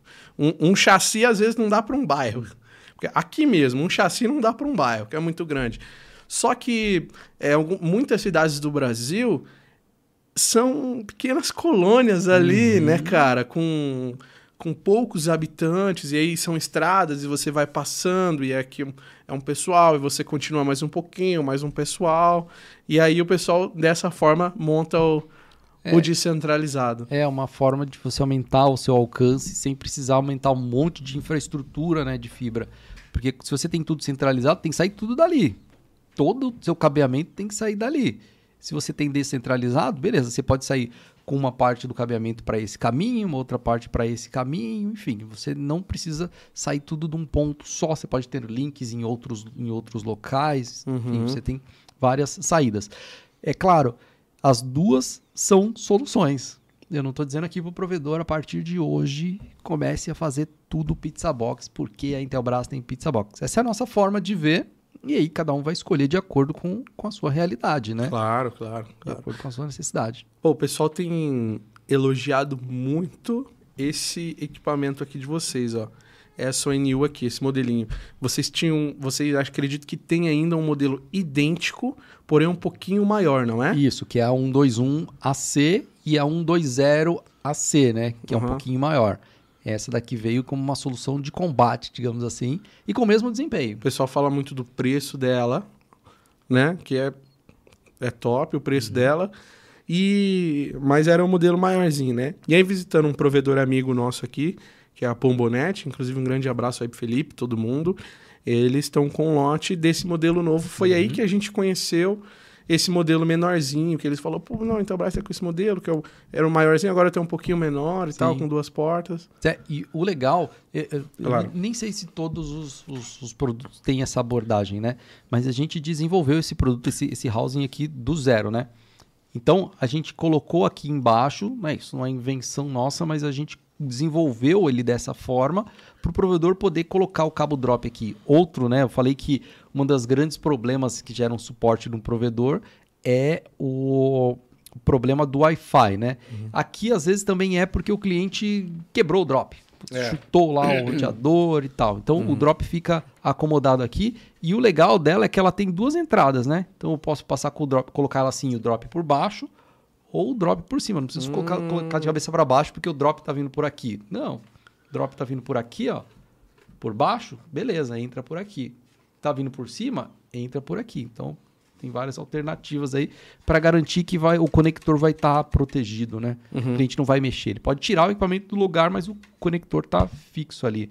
Então, essa daqui é uma solução mais é uma alternativa de menor custo para o provedor, mas o desempenho é equivalente da anterior, tá? São 64 dispositivos conectados, são é, EAC 1200, então a gente vê dois elementos aqui de antena, dois, duas capinhas de antenas, mas são quatro antenas que ela tem aqui, duas 2.4 e duas 5, GHz. Muito 10, hein? Design também muito bonito. Bem bacana. É, para fazer a fixação aqui também do, do equipamento na parede, né? Os Isso. furinhos aqui. duas portas giga, né? Para você conectar os dispositivos ali com planos de mais de 100 mega. Então, um produto bem completo aí para o pro provedor. E se o provedor quiser oferecer telefonia e mais serviços, aí a gente tem as outras opções. Isso que é legal. A gente não tem um produto só para tudo. Porque pode ficar muito caro para o provedor. Se a gente tivesse só a NT completa, imagina, eu não vou ter telefonia. Então, por que, que o provedor vai comprar uma ONT com porta FXS? Sendo que ele não vai oferecer telefonia. Então, a gente desenvolveu um modelo o superior a esse, que é a 120, que não tem. E essa também que não tem a parte de telefonia. Mas se ele quiser, a gente também tem um modelo com a porta FXS lá. Várias possibilidades aí para o provedor. Legal. Não, tô... Inclusive a nova ali, né?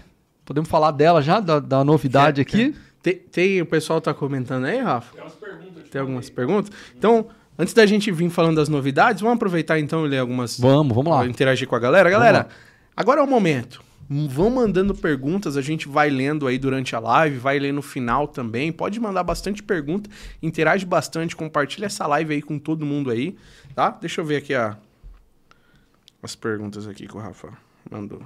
Se você mandar um chat pago, então. hum. deixa eu pegar aqui, deixa eu, deixa eu baixar. Mandar um, mandar um salve aqui também pra, pra turma aqui que tá, tá acompanhando a gente. Juliana da Alarm Center mandou um abraço. Ah, a Juliana do Alarm Center tá aí. Opa! Grande abraço, Juliana, grande parceira nossa.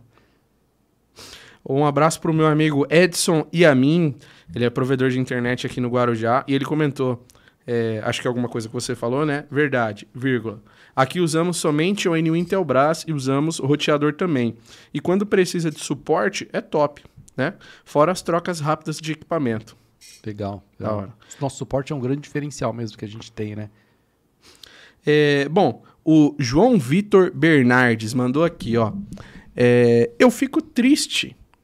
Tá triste, hein? Eu fico triste que a, que a ONT é, 121AC não tem quatro portas internet giga. Tem previsão para ter? Obrigado pela pergunta aí, João Vitor. Boa. Ele, e aí ele comentou aí embaixo, né? Eu utilizo ONT a 1200R. Gosto bastante. 1200R, essa daqui, legal. Uhum. Essa pequenininha aqui. Ah, sim. E respondendo a pergunta dele, é essa questão das quatro portas. É um pouco daquela ideia do, do, de muitos, de da maior parte dos clientes usarem mais no Wi-Fi e poucos dispositivos conectados. Mas nós também olhamos para essa dor, e aí eu já vou falar então. Já vou adiantar aqui. então, Tá bom. Que é respondendo é a daqui? pergunta dele. Ah, É. já vai falar. Ah, então aproveita que é a novidade aí, galera. É, ó, o ele, ele lançamento. perguntou de quatro portas giga, né? Então Aham. esse produto aqui que a gente vai lançar no começo desse mês agora, de dezembro, a gente vai lançar uma ONT que é uma alternativa para ti, que ela tem as quatro portas giga daí. Então a 121AC só tem duas. A gente vai lançar uma versão dela com FXS também, telefonia, só que agora com quatro portas giga e ela é AX. Então é um equipamento que você já consegue muita, muito mais banda no, no Wi-Fi, né? Um AX 1800 nesse caso aqui. Legal. Tem preset, tudo também. Tem uma porta USB, tô vendo aí, né, cara? Mesmo sistema aí de entrar com, com drop, né? Por cima e por baixo Isso, também, né? Mesma forma de você organizar aqui o cabo drop. Na verdade, aqui é só por, Esse é por cima, cima, por né? enquanto, né? Mas tem a forma de você organizar o drop aqui no, no, no conector. Não sei se dá para ver aí na, na, na posição que eu estou colocando Dá, aqui. dá tá pra show? ver sim. aham. Então, para conectar aqui o drop, as quatro portas giga, nesse caso, a telefonia. Tem uma porta USB aqui que você vai conseguir conectar dispositivos também. E é uma AX. Quando a gente fala de AX, significa que você vai conseguir planos aí de mais de 600 MB no Wi-Fi para esse cliente. O AX seria já Wi-Fi 6? Wi-Fi 6, exato. Então tá. Wi-Fi Falando de um 5. equipamento com Wi-Fi 6. Wi-Fi 6, isso. Legal, Boa, legal. boa abordagem, porque às vezes a- o, o termo, né? Aham, é. Igual o CPE. É. Depois CPE. Não, mas CPE. O que que é CPE, meu? É, ONU, news, é. É Aham. isso aí. Então, nesse caso, é um AX Wi-Fi 6 já, 1800. Então, para aqueles planos de mais de 600 MB, você vai conseguir, mais de 500, 600 MB, você vai conseguir usar esse equipamento. E respondendo a tua pergunta, com quatro portas Giga, que é uma alternativa para você oferecer para o teu cliente que precisa de mais portas, né? Legal, hein? O equipamento bonitão, hein, cara? Bem, bem robusto, Bonitão, né? é? Bem, bem robusto mesmo, hein? Top demais. Esse aqui a gente. Ah, será que a gente vai conseguir ligar ela ali? Vamos ligar ela lá Vamos. depois, lá pra gente Vamos fazer um teste fazer ali. o teste. Hein? A gente tem um celular maneiro aí pra fazer o teste. Vamos fazer o teste. Então, esse cara já tá disponível? Vai, vai sair agora no dia 1 de dezembro. Daqui a pouco, semana que vem, né? Uhum, uhum. Então, na outra semana. Presentão de Natal pra galera aí. É, isso daí. Presente de lançamento aí pra, pra galera. Então, Mais um lançamento Intelbras aqui no, no canal da Loucos, hein? Top, É top. primeira vez que esse produto está sendo apresentado. Ah, é a então, primeira é vez? Em aí. primeira mão Primeira vocês, mão. galera. Primeira mão, ó. Ninguém viu ainda. Lançamento da Intelbras. Como, como que é o, o, o nome dele mesmo? Ela é uma Wi-Fi a 1800. é. Tá, então você digitar lá, fala, eu quero o lançamento que eu vi na Loucos lá. Tira, o- É tira a foto do frame aqui, Dá lá. um print manda pra- aí, tira um manda lá pro print. distribuidor.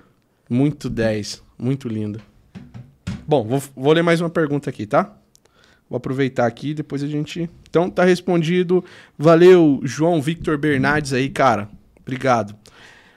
É, o Tássio Ferreira. Eu achei um- um- uma pergunta aqui interessante, né? Por que todos os roteadores ou ONT sempre vem com. sempre tem 5 dBi em cada antena? Por que não poderia colocar cada antena de 10 dBi para ter um alcance maior? Cara, essa pergunta é excelente e a gente tem que voltar um pouco pro conceito de rádio lá atrás. E eu gosto de falar de RF, né? É, bom, quando a gente aumenta o ganho de uma antena, a gente não aumenta a potência transmitida de nada.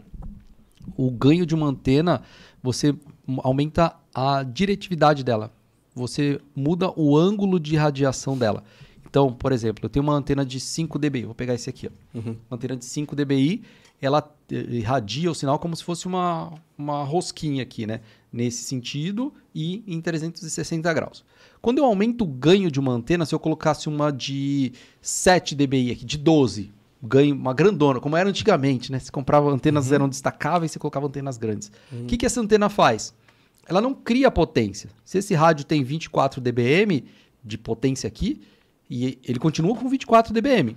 Você não aumenta a potência. O que, que você faz? Você estreita o ângulo de radiação. Então ela aumenta o alcance para lá e para cá e diminui para cima e para baixo. Então você aumenta o, o, ou diminui o ângulo de radiação e aumenta a irradiação nesse sentido. Qual que é o problema disso? Se eu estou aqui dentro da minha casa e coloco uma antena de ganho maior aqui, ela vai irradiar muito para lá, muito para lá, e aí se eu tiver no andar de baixo, não vai funcionar direito. Ou se eu tiver no andar de cima, não vai funcionar direito. Ou se o roteador tiver no teto ali, na parede, pode ser que quando eu passar embaixo não funcione direito. Mas lá longe funcione. Então você diminui a uniformidade da distribuição do sinal. Então não faz muito sentido. Tanto é que não é raro hoje equipamentos que a antena destaca, né? É. Antigamente era comum, você tinha antena destacava e você comprava aquela antenona deste tamanho Era isso e mesmo. colocava no roteador. Mas não resolve o problema de área de cobertura. E quando a gente fala de aumentar a área de cobertura, tem um outro fator que o sinal por si só não garante qualidade. O que garante a experiência é o tráfego. Então não adianta eu mandar um sinal em 2.4 muito longe, porque o cara vai continuar conseguindo 50 MB em 2.4, entendeu? Vou aumentar o alcance, mas o tráfego vai ficar limitado.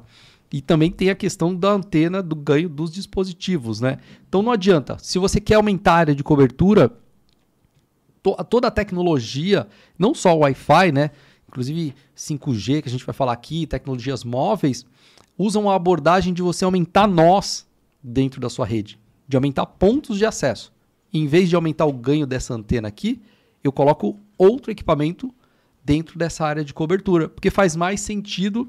Eu vou ter todo mundo sempre perto de um ponto de acesso, com a maior modulação e garantindo a melhor qualidade, que é o tráfego efetivamente. Eu não vou estar muito longe com um sinal bom, só que navegando a uma velocidade baixa. Era o que acontecia antigamente. Você tinha o sinal, mas ainda assim a internet ficava ruim, né? A gente olhava, putz, o sinal tá bom, a internet do cliente tá boa. Mas hoje o cliente quer testar banda. Ele nem olha mais o sinal do Wi-Fi ali. Ele quer fazer o teste de velocidade e ver a velocidade que ele contratou, independente da quantidade de barrinhas.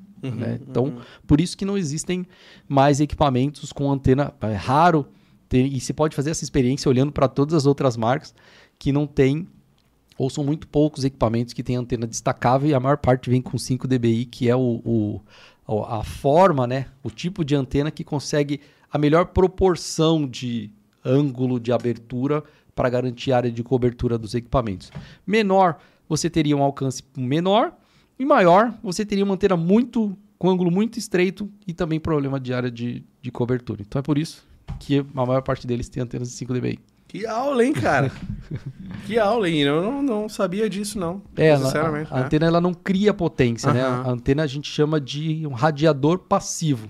Então Uhum. ela não aumenta nem antena de rádio. Você vê aquelas antenas de eh, parabólica, Uhum. ela não está aumentando a potência. Quanto maior o ganho da antena, mais estreitos são os ângulos Tá achatando e ali. mais direcional ela é. Se aumenta a, a potência, a irradiação do sinal naquele sentido. Mas você não cria potência nova com nenhuma antena. Que legal. Pô, então você, provedor de internet, a partir de agora, quando você chegar na casa da- do cliente, que ele tiver aquela antenona, arranca. Arranca e já E fala, ó, coloca mexe aí. É, e ponto. É isso aí. No cabeado ainda, né? Melhor ainda. É se ele- 100%. é, se ele puder passar o cabo lá. O Wi-Fi já funciona legal, né? Mas se ele quiser colocar um cabo lá, não tem interferência, né? Legal. No cabo. Então, Pô, cada podcast é uma aula, hein, galera? Fala sério, hein? É, peraí. As novas eu vou lendo daqui a pouco, tá, Rafa? Vou ler essas daqui que você mandou. Ah, obrigado aí, Tássio Ferreira, aí, pela pergunta. Bom, tem outra, tem outra legal aqui. Que foi o Felipe Fogagnolo. Felipe Fogagnolo. Quais os principais diferenciais do hardware das ONTs 1200R e os novos roteadores da linha Y-Force? pô, é que um, os novos roteadores, todas as ONTs ela tem, elas têm ó, as mesmas características, digamos assim, de desempenho, né? O que muda é a quantidade de portas, no caso, a quantidade de antenas, quantidade de portas em relação à nova, porta FXS ou não. Mas a quantidade de dispositivos conectados, potência e área de cobertura são equivalentes entre elas. Já na linha de roteadores, nós temos roteadores para diversos cenários. Nós temos o W5200G, que é o, o roteador com mais potência, da linha Y-Force, né? Que é o roteador com mais potência e mais dispositivos conectados. A gente tem com portas Giga. A gente tem o W5200F, que tem o, a as portas Fast. Né? É, A característica que diferencia ele do Giga é, são as portas Fast e a quantidade de dispositivos conectados, que lá são 40, né? que são 60. E quando você vai para o W4, por exemplo, que é o Wi-Fi 4, e aí ele é só 2.4 GHz. Então, a diferença entre eles existe justamente para a gente ter alternativas de melhor custo para o provedor. Lá atrás a gente falou que ainda tem regiões que oferecem 50 MB de internet. Pô, por que, que vou, o provedor vai investir no roteador todo giga, sendo que o plano dele não vai passar de 50 MB? Ele pode colocar um Wi-Fi 4 lá para atender a necessidade desse cliente, investindo menos. Por isso que a gente tem essas diferenças entre os produtos da linha. Eu não consigo comparar todos os roteadores com todas as ONTs. As ONTs elas são superiores, né? Em- exceto o AX, né? As ONTs AC, digamos assim. Ele falou de linha Y-Force, né? As ONTs AC e os roteadores AC, que são da linha Y-Force, as ONTs são superiores a eles. Não dá para comparar ela com todos os roteadores, porque a gente tem roteador para cada, para cada cenário, de acordo com a quantidade de clientes conectados, quantidade de portas e velocidade das portas, entendeu? Boa. Ele mandou mais uma mensagem aqui. Ah, que foi essa aqui. Tá, ó, o Felipe, né? Tenho vários RG 1200. É o parceiro, é cliente Intelbras, hein? Tem vários RG 1200. Consigo atualizar o firmware para a, para a W5? É, é, 1200 para a linha Air Force, Y-Force, visto que o hardware é o mesmo? Não, na verdade ele não consegue atualizar, essa é uma pergunta bem pertinente também. Eles são fisicamente bem parecidos, o RG1200 e o W5200G. Eu fiz um vídeo que saiu semana passada, inclusive, fazendo exatamente esse comparativo do RG1200 com o W5200G. Então não dá para atualizar o RG e o RG vai ser substituído pelo W5200G. né? Daqui a pouco, quando você for comprar, vai ter só o W5200G. Tem o mesmo hardware, mesmo, mesmo desempenho, mas a gente está optando por manter só o W5200G, que é- são os mesmos recursos do outro e mais o Remotize para você fazer a gestão remota. Então não dá para atualizar o RG para virar um W5200G. Nesse momento não tem como. Então, beleza, tá respondido aí. Bom, vamos seguir um pouco aqui. Daqui a pouco a gente lê mais perguntas aí do chat. Chat, você que chegou agora aí, cara. Estamos aqui com o Fabrício da Intelbras apresentando várias novidades, vários lançamentos aqui da Intelbras. Você que chegou agora, já deixa o like, se inscreve no canal e manda sua pergunta aí, que daqui a pouquinho a gente para daqui a pouco para responder vocês, tá bom? E vamos continuar então falando aqui das novidades Vamos lá. dos produtos? Vamos lá. Daqui a pouquinho o 5G, hein? Daqui a pouquinho. vamos Daqui a deixar aí- pouquinho o 5G. Nossa, é pesado, hein? Esse produto É, é, bonito. Pô, deixa ele aqui com a gente. Olha, vamos deixar, hein? Esse produto é top. É Esse produto lindo. é top. É lindo. Mas a gente tem algo antes dele, né, pra gente falar aqui, que é um complemento aqui da nossa linha Y-Force, né, que vai ser lançado também em breve. Esse eu não consigo passar a data, mas é um roteador AC2100, né? Ele é um, ele não é Wi-Fi 6 ainda, ele é um, um, um roteador é, AC ainda, não é um, um AX, não é um Wi-Fi 6, é um Wi-Fi 5 Uhum. mas a gente vai lançar ele com uma capacidade maior de banda no Wi-Fi 5. Né? Ele é um, um Wi-Fi 5 1500 nesse caso. Porra. Então você consegue mais desempenho no Wi-Fi conectado no Wi-Fi 6. Ele tem mais antenas aqui, você consegue fazer o multi-user MIMO, né, que a gente chama, que é que o dispositivo se conectar, por exemplo, com duas antenas com um cliente e duas antenas com outro cliente, ou uma antena com um, duas com outro e assim vai. Quando você tem mais antenas nessa construção, você consegue ter um desempenho maior, uma otimização maior quando você tem muitos dispositivos conectados. Então, por isso que ele tem aqui as seis antenas, duas 2.4 e quatro antenas em, em, em AC, né? Então, uma solução bem, bem robusta e bem bacana aí para o nosso cliente, que está sendo lançada em breve, né? Três portas Giga, uma One Giga ali também. E esse é da linha Y-Force, então ele é um W5 2,100. Tudo que for W alguma coisa é da nossa linha Y-Force, então tem tudo que os outros têm. Remotize, essa gestão remota, você consegue atualizar o firmware remotamente, tudo que os outros da linha Y-Force têm, esse aqui também Os tem. caras possuem MoMIMO, Beamform, Beamsteer. Todos eles que têm o Wi-Fi 5 têm todos os recursos disponíveis no Wi-Fi 5. Então, Beamform, MU-MIMO, né? O Uhum. Multi-user. É o- 2x2? 2 por Dois 2 por No dois. caso desses, o- quando ele- a gente fala que ele é 2 por 2 ele tem. Vou pegar aqui um, um Wi-Fi 5 2 por 2 Ele Vamos- tem duas antenas. Explica pra galera aí também, é, aproveitar. Vamos lá, boa. Quando a gente fala de MIMO, né? O MIMO significa múltiplas entradas e múltiplas saídas de, de RF, né? De, de chains, que a gente chama de, de transmissão e recepção. Quando a gente fala que é um 2 por 2 a comunicação 2 por 2 significa que o equipamento tem duas antenas de transmissão e duas antenas de recepção. Por exemplo, o meu celular. Se ele for um MIMO e ele tiver duas antenas, quando ele se conectar aqui, existe uma chance grande, aí depende de- do nível de sinal de onde ele está, dele se conectar e, conec- e- e transmitir informação através das duas antenas. Esse é o MIMO 2 por 2 Múltiplas entradas e múltiplas saídas Muito mais rápido, né? muito mais rápido. Você tem, por exemplo, vamos voltar lá para o 2.4. A gente tinha um roteador que tinha uma antena só. Ele era o BGN 150 Mbps. Quando foi lançado, evoluiu ali o N para duas para 300 Mbps, o que, que aconteceu? Os equipamentos tinham duas antenas.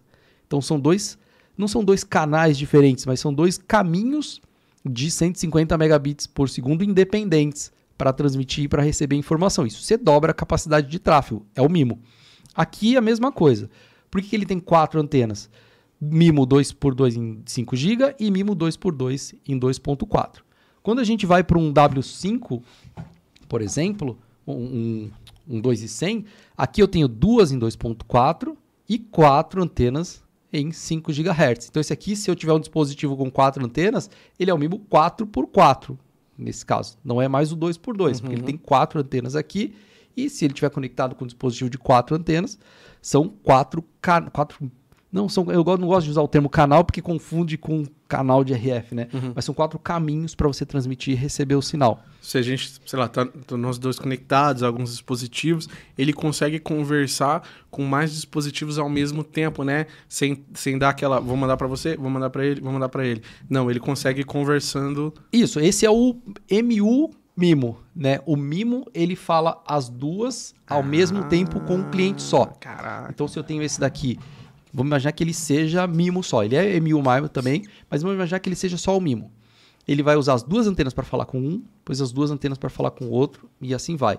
Com o MU, que é Multi-User Mimo, ele pode falar com uma antena com um e outra antena com outro. depende de como que ele- o sinal está no momento. Isso está dentro do software dele, isso é definido lá de acordo com modulação e diversos recursos, né? E aqui no, no 4x4 é a mesma coisa. Ele pode usar, só que em vez de uma só, ele pode usar duas para falar com um, duas para falar com outro, uma para falar com um, duas para falar com outro e assim vai. É por isso Esse que é o cara mimo é- multiusuário. Ele Ele, é inteligente, ele que faz essa. que faz e ele depende da Vê o que é melhor ali no, no momento. no e tal. momento exato e ele depende do dispositivo também sinalizar isso para ele, né? Mas sim, eles entendem a, a rede, a conexão e falam, pô, peraí, esse cliente aqui, ele tá precisando de pouco tráfego. Para que, que eu vou botar duas conexões, duas antenas, dois caminhos para enviar informação para ele? Sendo que eu posso, nesse momento, usar os dois para falar com o outro que está precisando de mais banda. E isso dinamicamente dentro do equipamento ele faz. E é isso que aumenta, eh, melhora a experiência. Às vezes a gente vai para um equipamento com várias antenas, né? Aí a gente imagina, pô, tem quatro antenas, então vou conseguir um giga no Wi-Fi ali. Às vezes não. Mas você vai ter, por exemplo, em vez de ter um cliente com 600 mega por vez, você pode ter dois clientes com 600 mega ao mesmo tempo, porque esse equipamento pode falar com dois ou mais ao mesmo tempo. Então, você aumenta a quantidade de antenas, você aumenta a quantidade de caminhos e não são conexões, é como se fossem conexões físicas, né? São caminhos para um e para outro, você aumenta, melhora a experiência com muitos dispositivos conectados. Esse é o conceito do MIMO, são a- as múltiplas entradas e múltiplas saídas, e o MU é de multi-user, que é o MIMO de múltiplos usuários conectados. E aí, além disso, vem outro conceito que você falou, que é o beamforming, que ele usa essas antenas e aí ele consegue fazer uma combinação dos sinais para direcionar para um cliente específico. Então, além de, no caso desse equipamento, conseguir usar duas antenas para falar com o meu celular, ele consegue usar essa combinação e direcionar o sinal para onde o meu, o meu dispositivo está. E aí, às vezes ele está numa região com um sinal fraco, essa combinação pode melhorar o sinal para ele e melhorar a experiência. É o beamforming, né? Que é o, o- é o, é o direcionamento do, do ângulo, né? Da, da, da- do lóbulo da ante, das antenas, da combinação das antenas, e aí você melhora o sinal para os clientes espalhados no ambiente. Então todos trabalham meio que em conjunto, né? O MU Mimo com o beamforming. Cara, é, e o Ben Steering também, né? Mais um nome E complicado. mais, e mais um. Band Steering, ele é o. Ele não está diretamente relacionado com o MU MIMO e o Beamforming, mas o Band Steering, ele verifica, e aí depende do dispositivo também, ele verifica qual que é a melhor frequência para o equipamento estar naquele momento. Então, vamos imaginar que eu estou aqui, perto, o sinal tá bom em 5 GHz, o sistema vai entender isso e vai me botar em 5 GHz. Melhor experiência para o meu equipamento. Se eu for me afastando, pode ser que chegue algum momento que o sinal dos 5 GHz, que é o Wi-Fi 5, né, os 5 GHz, o sinal fique muito fraco.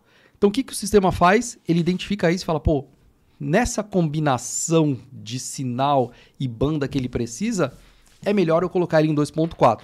Aí ele faz a troca de banda de Você frequência. cria um nome só pra rede, né? Não E ele faz criar isso Não automático. sei o que 2.4, não sei o que 5. Um nome só. Ele faz isso automático. Ele vai julgar ali qual que é melhor. Você vai afastando, ele pode colocar em 2.4 e 5 GB. Você não precisa ir lá e trocar. Putz, ficou ruim em 5 GB, deixa eu trocar aqui para 2.4. Não. Vai ter um SSID só e ele vai fazer isso automaticamente, né? Pô, isso é legal porque às vezes o provedor compra o equipamento, tem lá, tá entregando pro assinante dele e não tá falando isso. Às vezes o cara, poxa, vou ter que colocar um SVA aqui, alguma coisa muito cara e tal pra ser notado. Não, mas às vezes o, o próprio equipamento, o próprio roteador ou que ele já tá colocando dentro da casa do assinante, já tá carregado de, de novas tecnologias, de, de muita coisa que ele pode falar tudo. Imagine o cara chegar, olha, esse equipamento que eu tô colocando na sua casa, ele funciona da seguinte forma: a sua TV tá aqui, tá? Ele vai priorizar o sinal aqui para sua TV, se alguém lá tá. Olha, então, se você tiver mais de um equipamento, cara, Isso aí.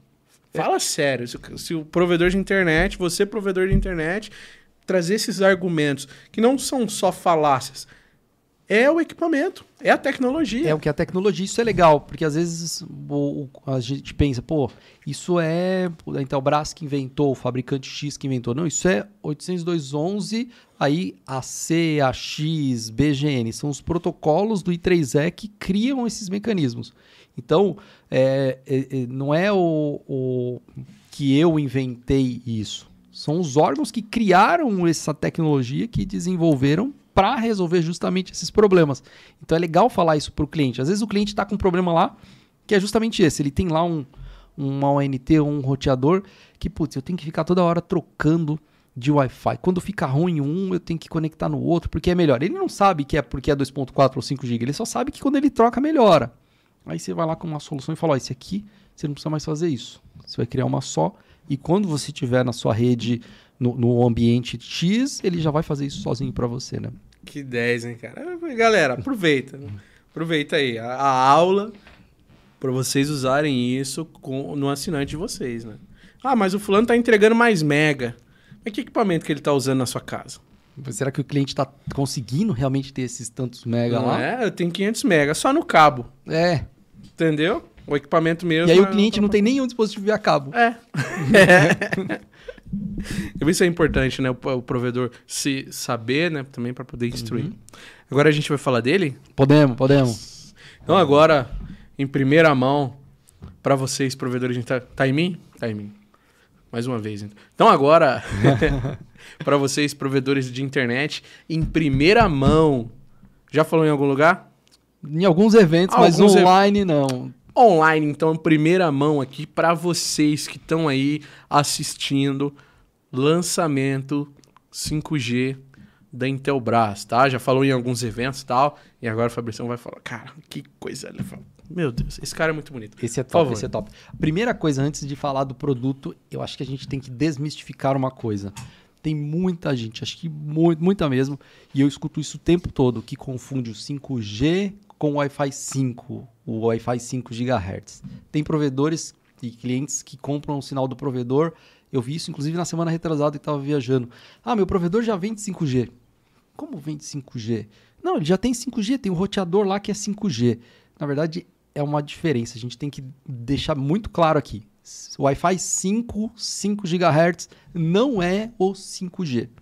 5G a gente está falando de comunicação com redes móveis de quinta geração.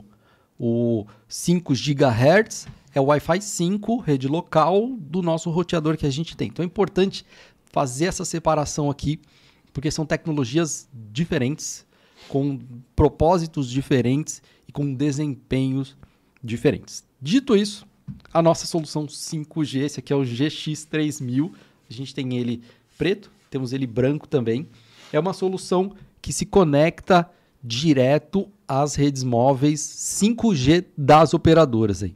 Então ele se conecta à rede móvel, você coloca o chip aqui, acho que vai dar para ver aqui, deixa eu abrir. Você pode colocar o chip da operadora aqui. E aí ele vai se conectar à rede da operadora e vai distribuir o sinal no Wi-Fi 4, 5, 6 para você.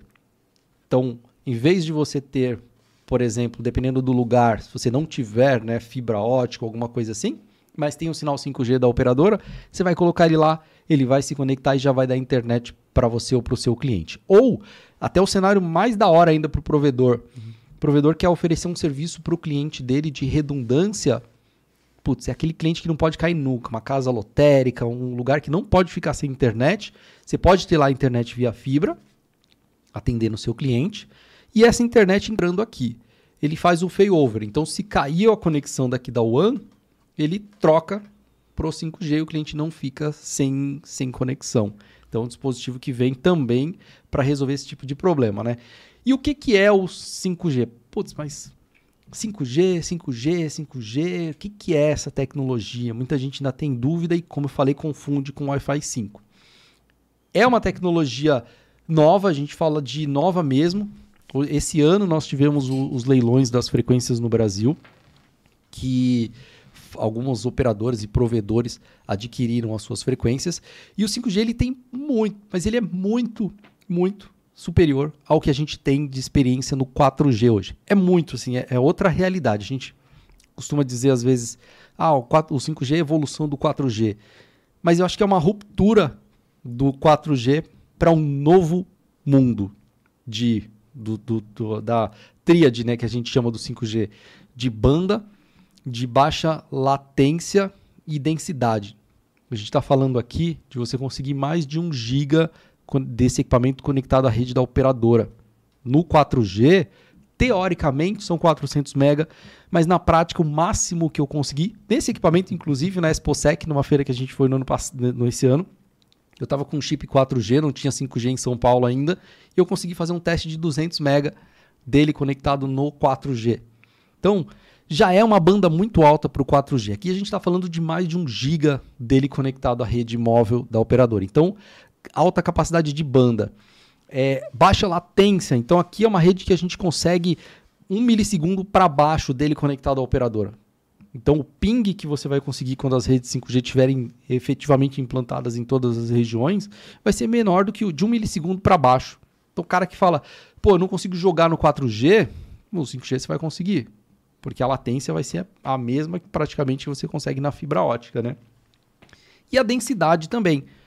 Quando a gente fala de rede 5G, a gente está falando de redes que você vai conseguir um milhão de dispositivos por quilômetro quadrado, né? Nas torres e na, na infraestrutura, quando montada é, já de maneira mais é, popular e mais densa pelas operadoras. É algo novo, como eu falei, né? Esse ano que saíram as frequências e do meio do ano para cá que as operadoras começaram a implementar. Mas quando isso estiver mais popular e mais distribuído, você vai ter a capacidade de ter até um milhão de dispositivos por quilômetro quadrado. Então, imagina só. A gente já teve com o 4G, se a gente fizer uma retrospectiva aqui, tem muitos serviços que existem hoje. Por exemplo, você poder pedir um, um transporte pelo seu celular e acompanhar o motorista. E, e, e o, o, a plataforma ela consegue fazer isso porque você pede o carro, quando você entra dentro, os dois estão no GPS, via rede móvel, você sabe que os dois estão andando e o passageiro está junto com o motorista. Isso só é possível porque vieram 3G e 4G. O pedir comida, por exemplo, isso só é possível você acompanhar o motoqueiro ali devido a redes 3G e 4G. Então, o 3G e o 4G já criou, já criaram uma transformação na nossa vida. Às vezes a gente não percebe, né? É tão comum pedir um carro ou pedir comida que a gente nem sabe quando que isso aconteceu. Mas era impossível com o GPRS, com 2G, não dava para fazer. No 5G, terão coisas que a gente nem imagina, que a gente já imagina, inclusive, mas que vão mudar a nossa vida também. Quando a gente fala de baixa latência e alta banda conectada nas redes móveis, a gente está falando da possibilidade de um futuro, não agora, né? Obviamente, quando houver bastante área de cobertura, dos carros estarem conectados à rede 5G para fazer a navegação. Hoje a navegação autônoma dos carros é baseada em sensores. Então ele, ele para porque ele vê o carro da frente parando. Quando tiver todo mundo conectado, o carro vai conseguir frear aqui se tiver um acidente na frente do carro da frente, tudo da frente, tudo da frente. Porque todo mundo vai estar se comunicando ali no futuro. É, quando a gente fala de alta banda, a gente está falando do cliente ter um giga no celular dele em casa e aí eu quero levar para a praia, eu vou pegar o meu equipamento, vou colocar lá, vou ligar na tomada e vou ter um giga de internet onde eu tiver. Então, o 5G ele vai, a gente costuma dizer, né, já fizemos uma live esse ano e uma no final do ano passado também, falando que o, o 5G ele vai transformar e vai criar coisas que a gente nem imagina, né? Vai transformar a nossa vida de verdade. E aí o pessoal pergunta, tá, mas quão distante isso está e como que a tecnologia consegue fazer isso. Ah, as frequências são muito altas, ou ah, não tem área de cobertura, ah, mas no rural não vai funcionar. Quando a gente vem para a tecnologia, e aí é um diferencial quando a gente compara com 4G, a gente tem os leilões, eles foram para diversas faixas de frequência, que vão desde os 700 MHz, que você tem, quanto menor a frequência, mais área de cobertura. Então você consegue ter é, torres com uma distância, uma área de cobertura grande. Por mais que você não tenha 1 giga de tráfego, mas você vai ter 600, 700 mega numa área de cobertura grande. Você tem a frequência é, de 3.5 GHz, que é a mais popular ali, que é o, o, que a maior parte das operadoras adquiriram, que é o que está sendo implementado hoje, inclusive, que é um meio termo entre área de cobertura e tráfego, e você tem as frequências muito altas, que são as millimeter waves que a gente chama, que são frequências de 26 GHz. E aí é para áreas muito para área de cobertura muito pequena, mas para uma grande capacidade de tráfego, por exemplo, na indústria, que você precisa de máquinas conectadas, de sensores transmitindo informação em tempo real, mas numa área pequena. então tem as frequências altas. A tecnologia ela veio não só para oferecer internet, né? Para oferecer possibilidades, como eu falei, que a gente nem imagina e que a gente já imagina, como essa conexão de dispositivos, internet rural de alta velocidade, que hoje a gente não consegue no 4G com área de cobertura grande, porque o 4G funciona em frequências de 2 ponto alguma coisa gigahertz. Que a gente está falando do 5G podendo operar em 700 megahertz, com áreas de coberturas muito grandes. Então, o 5G vai trazer muita vantagem para a gente e nós somos a primeira empresa brasileira a desenvolver esse produto, é desenvolvido por nós, o GX3000, a desenvolver essa solução e oferecer essa solução aqui no, no Brasil. Já temos, já lançamos ela, mas como eu falei, para um, um, foi um lançamento meio é, controlado, digamos assim, né, para um público não específico, mas um público limitado é, que a gente fez. Mas em breve ele já está esse ano ainda já está aí à disposição para quem quiser comprar, quem o provedor quiser experimentar e tudo mais. Que incrível, hein, cara? Que incrível. Cara, eu daqui vou dar uma salva de palmas. Parabéns, viu? Parabéns. É... Nossa, que loucura. E isso nas mãos do provedor de internet.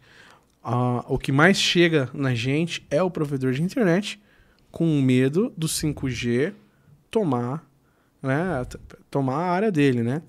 É, eu acredito que até o momento nós temos alguns empecilhos no Brasil para que isso aconteça de fato.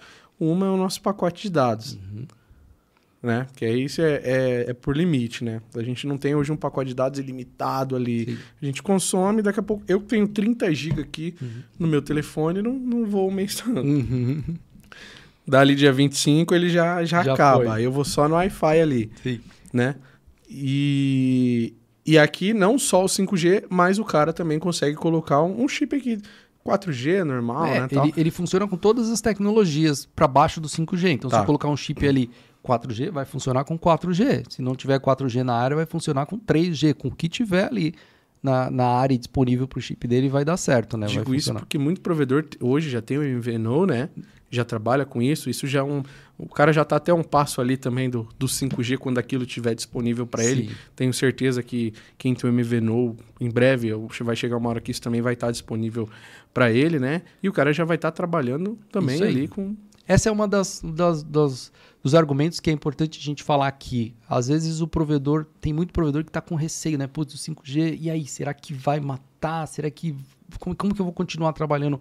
Sim, o 5G não vai matar o provedor, não vai matar a fibra ótica, você vai continuar existindo, vai continuar oferecendo serviço e você vai continuar, vai poder inclusive adicionar serviços, como você falou com o MVNO. Você vai poder chegar em regiões putz, eu não consigo montar uma infraestrutura rápida ali para atender o meu cliente, beleza, eu vendo o chip para ele e ofereço um plano com o 5G Intelbras, com a CPS 5G Intelbras e continua sendo o provedor Loucos Telecom que está atendendo o cliente com o chip Loucos Telecom, com o chip dele, e ele atendendo o cliente de uma outra forma. Assim como era no rádio, né?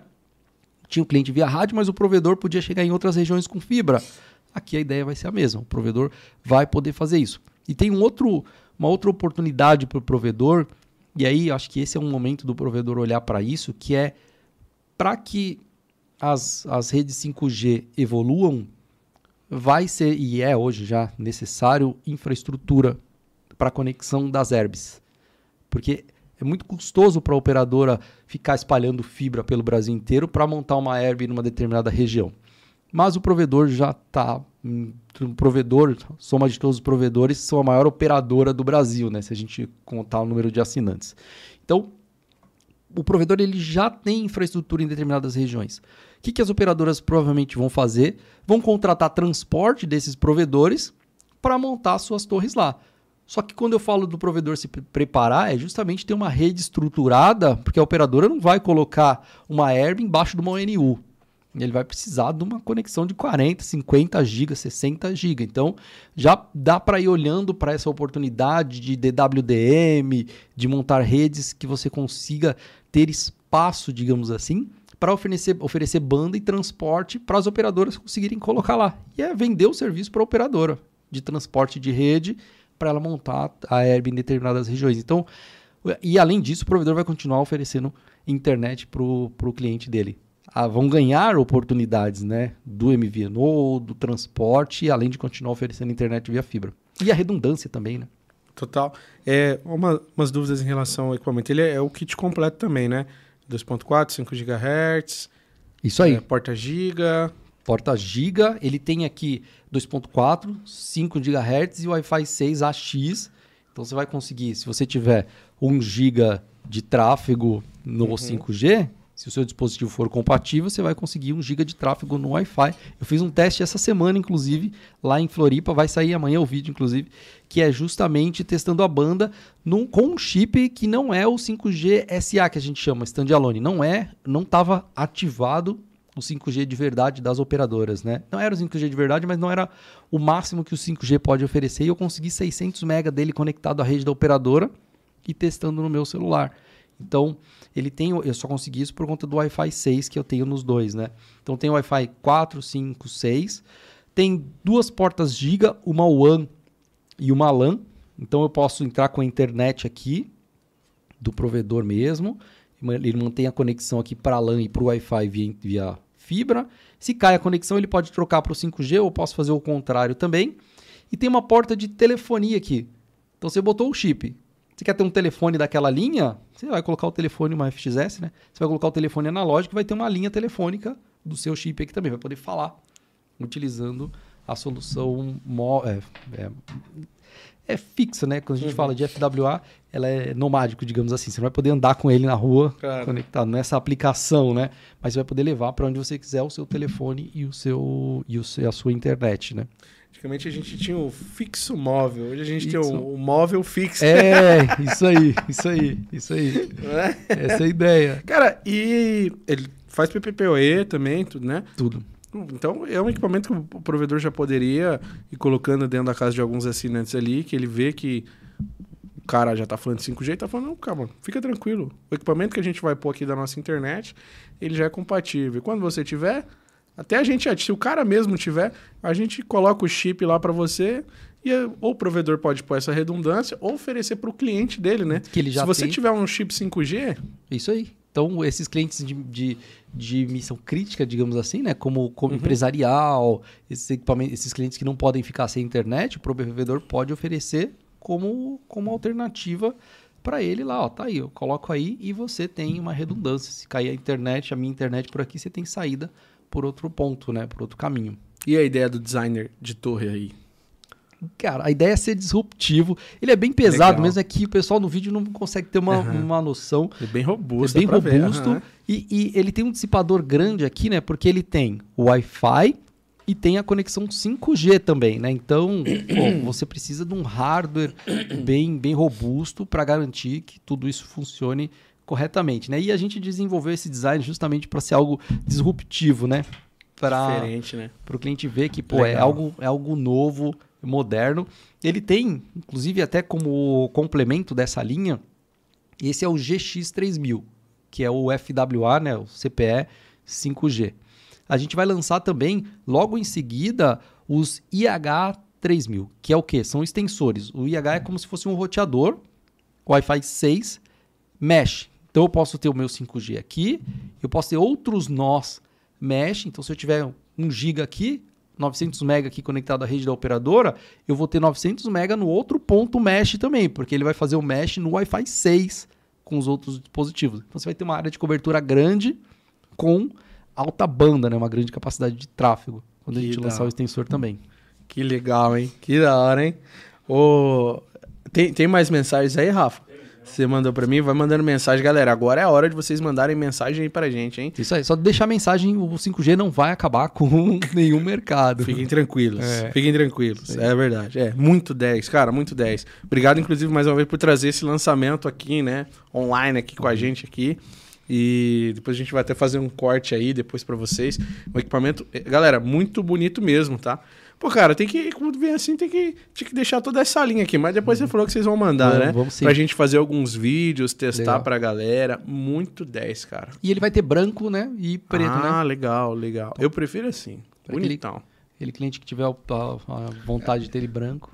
É, cara, uma, uma diferença aqui que eu achei bem legal É, é tipo C o carregador dele? Não é um É, carregador, né? é- a fonte de energia ou não? Não, não, a fonte ele vai aqui Ah, atrás mesmo. tá. Esse daqui é, um- é uma conexão para linha de produção, fazer a programação e tal. Ah, então legal. ele vem numa, vai numa base assim e eles conseguem fazer a atualização de firmware e tudo mais. Essa é uma conexão mais para produção ah, mesmo. tá aqui, testezinho aqui. Legal, legal. A fonte vem, vem não atrás. liguem o carregador, então, aqui, viu? É, não, não vai Não. funcionar, não. vai ligar. A fonte dele é de 3 amperes, então se eu colocar o USB-C aqui não vai nem acender. Né? Não, show. Cara, e- e- me dá esse, esse cara aí. Agora eu vou falar pra você. Alô, galera designer da Intelbras. Esse cara aqui, ó. Se vocês colocar dois olhinhos verde aqui, cara, quando ele ligar na tomada. Se ele tiver dois olhinhos verde aqui, já era. Faz uma versão 2 dele e coloca dois olhinhos verdes aqui, ó. Esse cara é totalmente futurista, assim, o design É, dele. design diferenciado. Não né? é? É, cara. A frente dele, assim, ele parece aqueles robozinhos de filme É, e tal. isso, não isso. é? Muito ideia. Coloca dois olhos. Põe ele pra falar, gente. Boa, boa. no futuro, né? Vo- Vamos, vamos colocar um... Em breve aí, calma. Vou falar nos bastidores, senão a galera copia e tal. É, Vamos dar um nome aqui pra assistente, né? Vamos dar um Uma- nome pra ele É, e um colocar nome uma, pra uma ele. forma dele responder ali, É. um alto-falante. Que horas são? Não sei o quê. Ah, toca uma música aqui. Cara, é o futuro. Quiser o Vamos pôr pra dele é quebrar. Ele é muito bonito.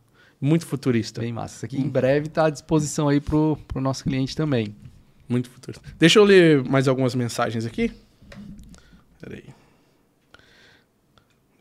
Vamos lá.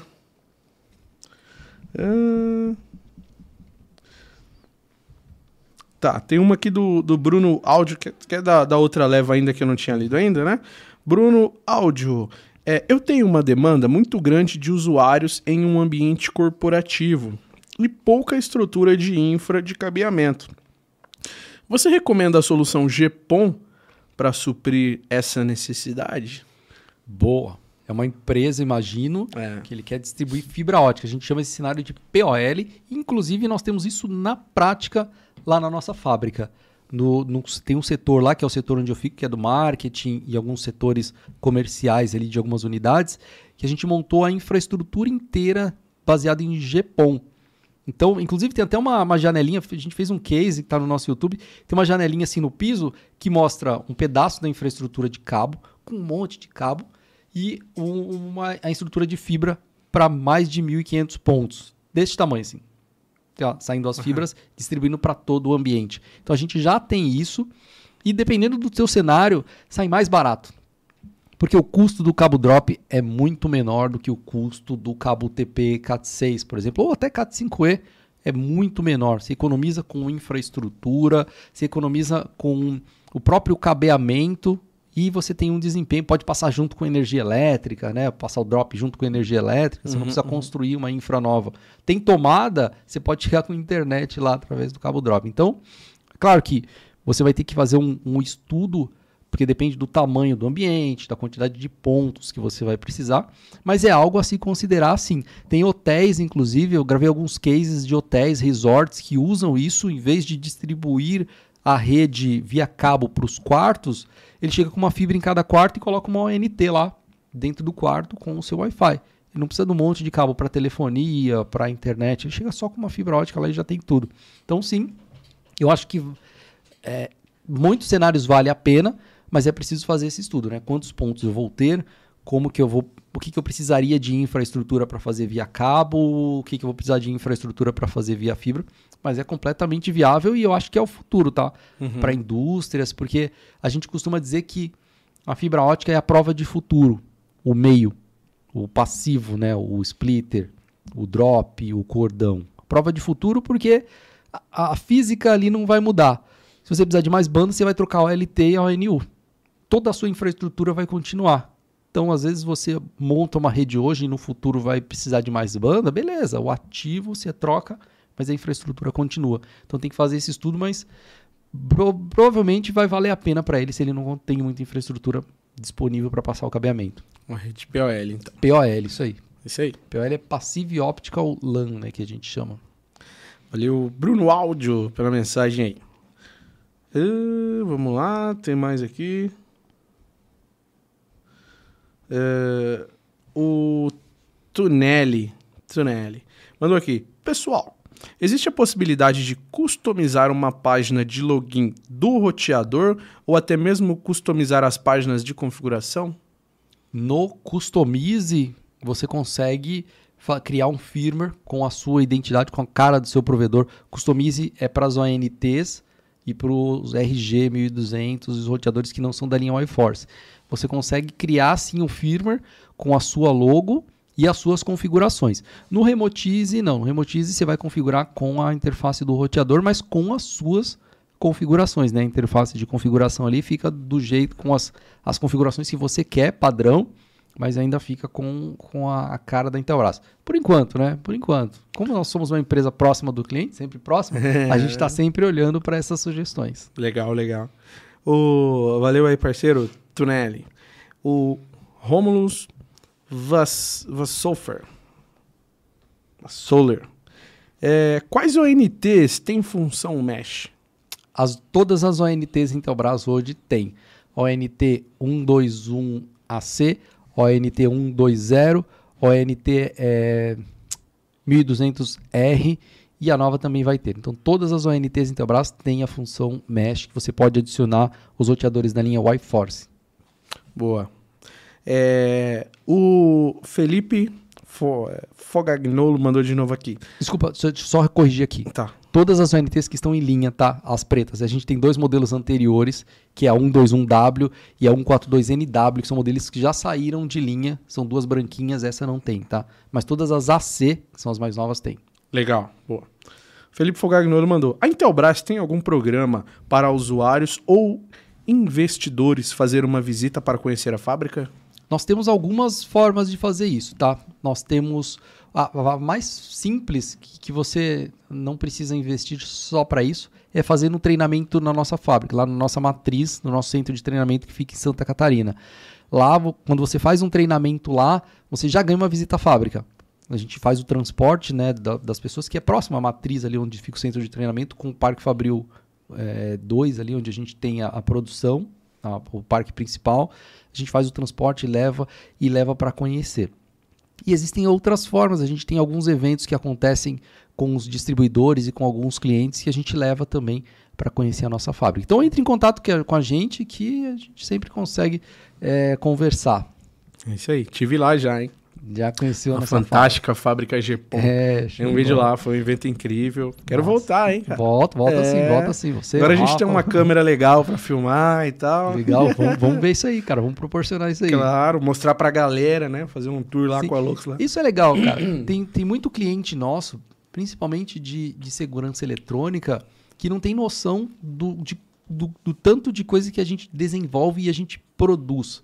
A gente tem uma fábrica que monta os produtos efetivamente, né? Tem produtos que são OEM, mas boa parte do que a gente faz é montado, produzido mesmo lá, componente e, e não é só Muito produto que grande vem lá. pronto. Então, tem uma fábrica e é legal as pessoas terem essa dimensão, né, de ver. É uma ideia de quantos colaboradores lá? Nós estamos com mais de 4 mil colaboradores na empresa inteira, né? Aham, sim, a sim. gente tem executivos de venda no Brasil inteiro, instrutor no Brasil inteiro, um monte de gente na fábrica, pessoal de marketing, de vendas. Então, a nossa equipe é gigantesca. É gigante lá, a fábrica é gigantesca.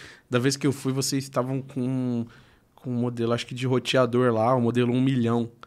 Ele era douradinho Uhum. Aham, tal. era comemorativa, É, isso daí. Muito 10. Agora deve estar já nos 10 milhões, né?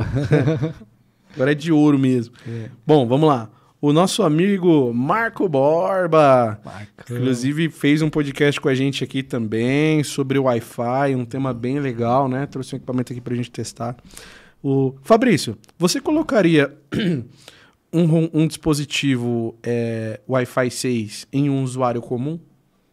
Um dispositivo Wi-Fi 6 em um usuário comum. É, Vamos lá. O que ele quer dizer com usuário comum. Um cara com uma TV e um dois celulares ali, seria isso? É, o primeiro ponto, pra, a pergunta dele é interessante. Boa, Marcão, boa. É, primeiro ponto é, se, se a gente coloca um equipamento Wi-Fi 6 no cliente e o dispositivo dele não é compatível, ele não vai usar o recurso do Wi-Fi 6. É aquela questão que a gente falou, né? Às vezes a gente coloca o equipamento com todas as portas Giga, mas o cliente não tem dispositivo Giga. Então, se eu coloco um equipamento Wi-Fi 6 lá, o cliente, se o dispositivo dele não for Wi-Fi 6, ele não vai usufruir desse recurso. Então, o que se tem que entender é a realidade do cliente.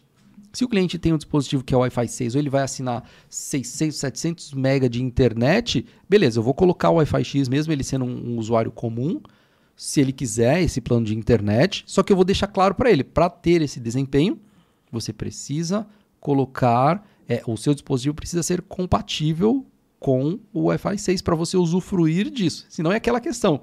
Quando o técnico for embora, ele vai ligar: "Ô, oh, eu tenho só 100 MB aqui, não está passando os 700". Mas o seu dispositivo é Wi-Fi 6 também? Então isso tem que ficar claro para o cliente, né? O, o, o equipamento lá tem que ser compatível com a solução dele, ou tem que ficar claro para ele que para usufruir do recurso Wi-Fi 6 você vai precisar de um dispositivo compatível também, né? E uma, uma questão que é importante, às vezes o cliente comum, né? Vamos classificar o cliente comum como aquele que usa só internet, rede social, é, vídeo e os dispositivos dele de casa. Esse cliente comum ele pode ter uma quantidade tão grande de dispositivos que ele é um cliente comum, mas uma solução residencial não o atende por conta da quantidade de dispositivos que ele tem. Então, às vezes, a gente vai lá, pô, o cliente é um assinante de internet, eu vou lá e coloco o roteador mais top. Mas o cliente tem 200 dispositivos conectados. É um cliente de internet, como não é uma empresa. Mas aí provavelmente o equipamento não vai dar conta. A gente tem que partir para a solução do Marcão com soluções empresariais, para alta densidade, para uma quantidade grande de dispositivos conectados. Por isso que é importante sempre entender a necessidade do cliente oferecer a melhor solução e explicar para ele, ó, para isso você precisa disso, para evitar reclamação e tudo mais. Tá, entendi, tá explicado. Valeu, Marcão, pela pergunta. 5 horas aqui amanhã, irmão, não esquece, hein? Bom, Fabrício, cara, queria te agradecer mais uma vez aí pela presença, vir bater esse papo aqui comigo, tirar minhas dúvidas, não só minha, mas um pouco das dúvidas da nossa audiência aí. Eu acho que você esclareceu muita coisa. Obrigado por trazer esse lançamento, né? É, trazer a Intelbras aqui para a gente já já visitamos a fantástica fábrica uhum. Gepon, né, cara? Foi um tour muito legal. É, é, sempre bom ter bons parceiros aqui no nosso podcast, pessoas como você é, que tem um, um, conhecimento, tá lá dentro da fábrica e pode falar assim com propriedade sobre os produtos, sobre a novidade, sobre o que a gente pode esperar, né? Então, muito obrigado você, toda a equipe da Intelbras também por confiar no nosso trabalho. Legal. E, cara, eu quero você mais vezes aqui, hein? Opa, por favor. Vem sim, sempre que eu estiver em São Paulo, vou dar uma passada por aqui, nem que seja para trocar uma ideia. Você gostou uma... do espaço ali? Massa, curtiu, massa. cara? Um ambiente novo aqui, é, muito legal. É simples, mas é nosso aqui. Me senti de, em casa aqui. Essa é a ideia. bem da hora, bem da hora. E eu quero agradecer também pelo espaço para a gente poder falar um pouco mais sobre a nossa marca, sobre a diversidade de soluções que a gente tem, porque às vezes o cliente fala, pô, Centrobras não tem a solução X, mas às vezes a gente tem. Então é uma forma da gente levar para o provedor essas possibilidades e abrir até um canal de comunicação com esse cliente, sabe? Então a gente tem as nossas redes sociais que o cliente pode entrar lá e mandar os comentários. A gente tem o nosso suporte técnico que atende até sábado e você pode chamar via WhatsApp, é o 21060006. Então 21060030 também, que é exclusivo só para provedores, então tem os dois. Então você pode se aproximar da gente, mandar sugestões e tirar dúvidas também. Às vezes eu tenho uma necessidade, mas eu não sei se a Intelbras tem, tem um portfólio grande. Pô, liga no nosso suporte que a nossa equipe vai ajudar. Fala devagar aí o número aí, calma. Vamos lá, 2106-0006 é o nosso suporte geral ali e uhum. 2106-0030, que é o, o exclusivo para provedores de internet, né? Mas você pode ir por, por ambos, assim, fica à tua, tua disposição e pode ser via WhatsApp, né? Então, queria agradecer o espaço agradecer vocês, equipe aqui muito fera, é, essa oportunidade de falar um pouco sobre as nossas soluções e deixar o, o espaço aberto para o provedor de internet conhecer aí o nosso, o nosso portal de treinamentos, como eu falei lá atrás, cursos.intelbras.com.br. Tem bastante conhecimento lá que vai ajudar o provedor a instalar as nossas soluções, conhecer o que a gente tem e também permitir essa migração ou esse aumento de portfólio dele com outras soluções de segurança, de controle de acesso e tudo mais. Então, entra lá, conhece um pouco do que a gente faz, aproxima-se, aproxime-se da gente aí que a gente tem bastante solução bacana que vai desde roteador, hack, acessórios, é, ONU, ONT, 5G, câmera de segurança, controle de acesso solar. Nós somos um mundo de tecnologia aí para o nosso cliente. É. Valeu, valeu mesmo. Valeu, eu que agradeço mais uma vez. E, ó, e fiquem, li- fiquem ligados que pode sair mais alguns conteúdos aqui com a Intelbras. A gente tá com alguns lançamentos na mesa aqui. A gente tá com um link de 10 GB ali na outro cômodo ali para poder brincar. E de repente sai alguma coisa. Fiquem ligados lá no nosso Instagram, arroba loucos da Telecom. Segue o Instagram do podcast também, cara, que eu vou fazer um stories aqui agora. O Fabrício vai contar um segredo que ele nunca contou em nenhum lugar. E ele vai contar lá agora no nosso Instagram, arroba cast dos loucos. Arroba cast dos loucos. É o Instagram do podcast, tá bom? E segue o Instagram da Loucos também. E claro, da Intelbras. Tá? É, meios de contato com a Intelbras está aqui no link na descrição do vídeo. E se você é provedor de internet, não deixe de conhecer todos esses lançamentos aí, ó. Dia 1 de dezembro já tem lançamento para vocês, tá? Fala com o seu distribuidor, liga lá na Intelbras, veja onde tem um distribuidor mais próximo né, de você aí, com certeza eles vão, vão te dizer. E qualquer dúvida, tem um telefone do suporte que o Fabrício falou pra gente aí. Tá bom? Então, Braz, valeu! Galera, deixa o like, se inscreve pra gente trazer mais vezes a Intelbras aqui pra trazer os lançamentos pra vocês. Fechou? Valeu, irmão. Valeu, Tamo junto. valeu pessoal. Valeu, turma. Você agradecer meu irmão também que tava ali no, no toque da nave ali, né? E comentem depois o que vocês acharam do nosso cenário novo. Ah, é nosso... Estamos disponível agora em Spotify, Deezer, já tem alguns episódios lá. E amanhã esse episódio já está disponível lá no Spotify em vídeo e nas outras plataformas em áudio. Se você é usuário do Spotify ou qualquer outra plataforma, avalie em cinco estrelas a gente lá. Dá essa moral, tá bom? A galera já tá avaliando lá. Abre o Spotify aí, segue Cash dos Loucos e avalie em cinco estrelas. Fechou? Valeu. Valeu, galera. Valeu, Fabrício. Valeu, valeu.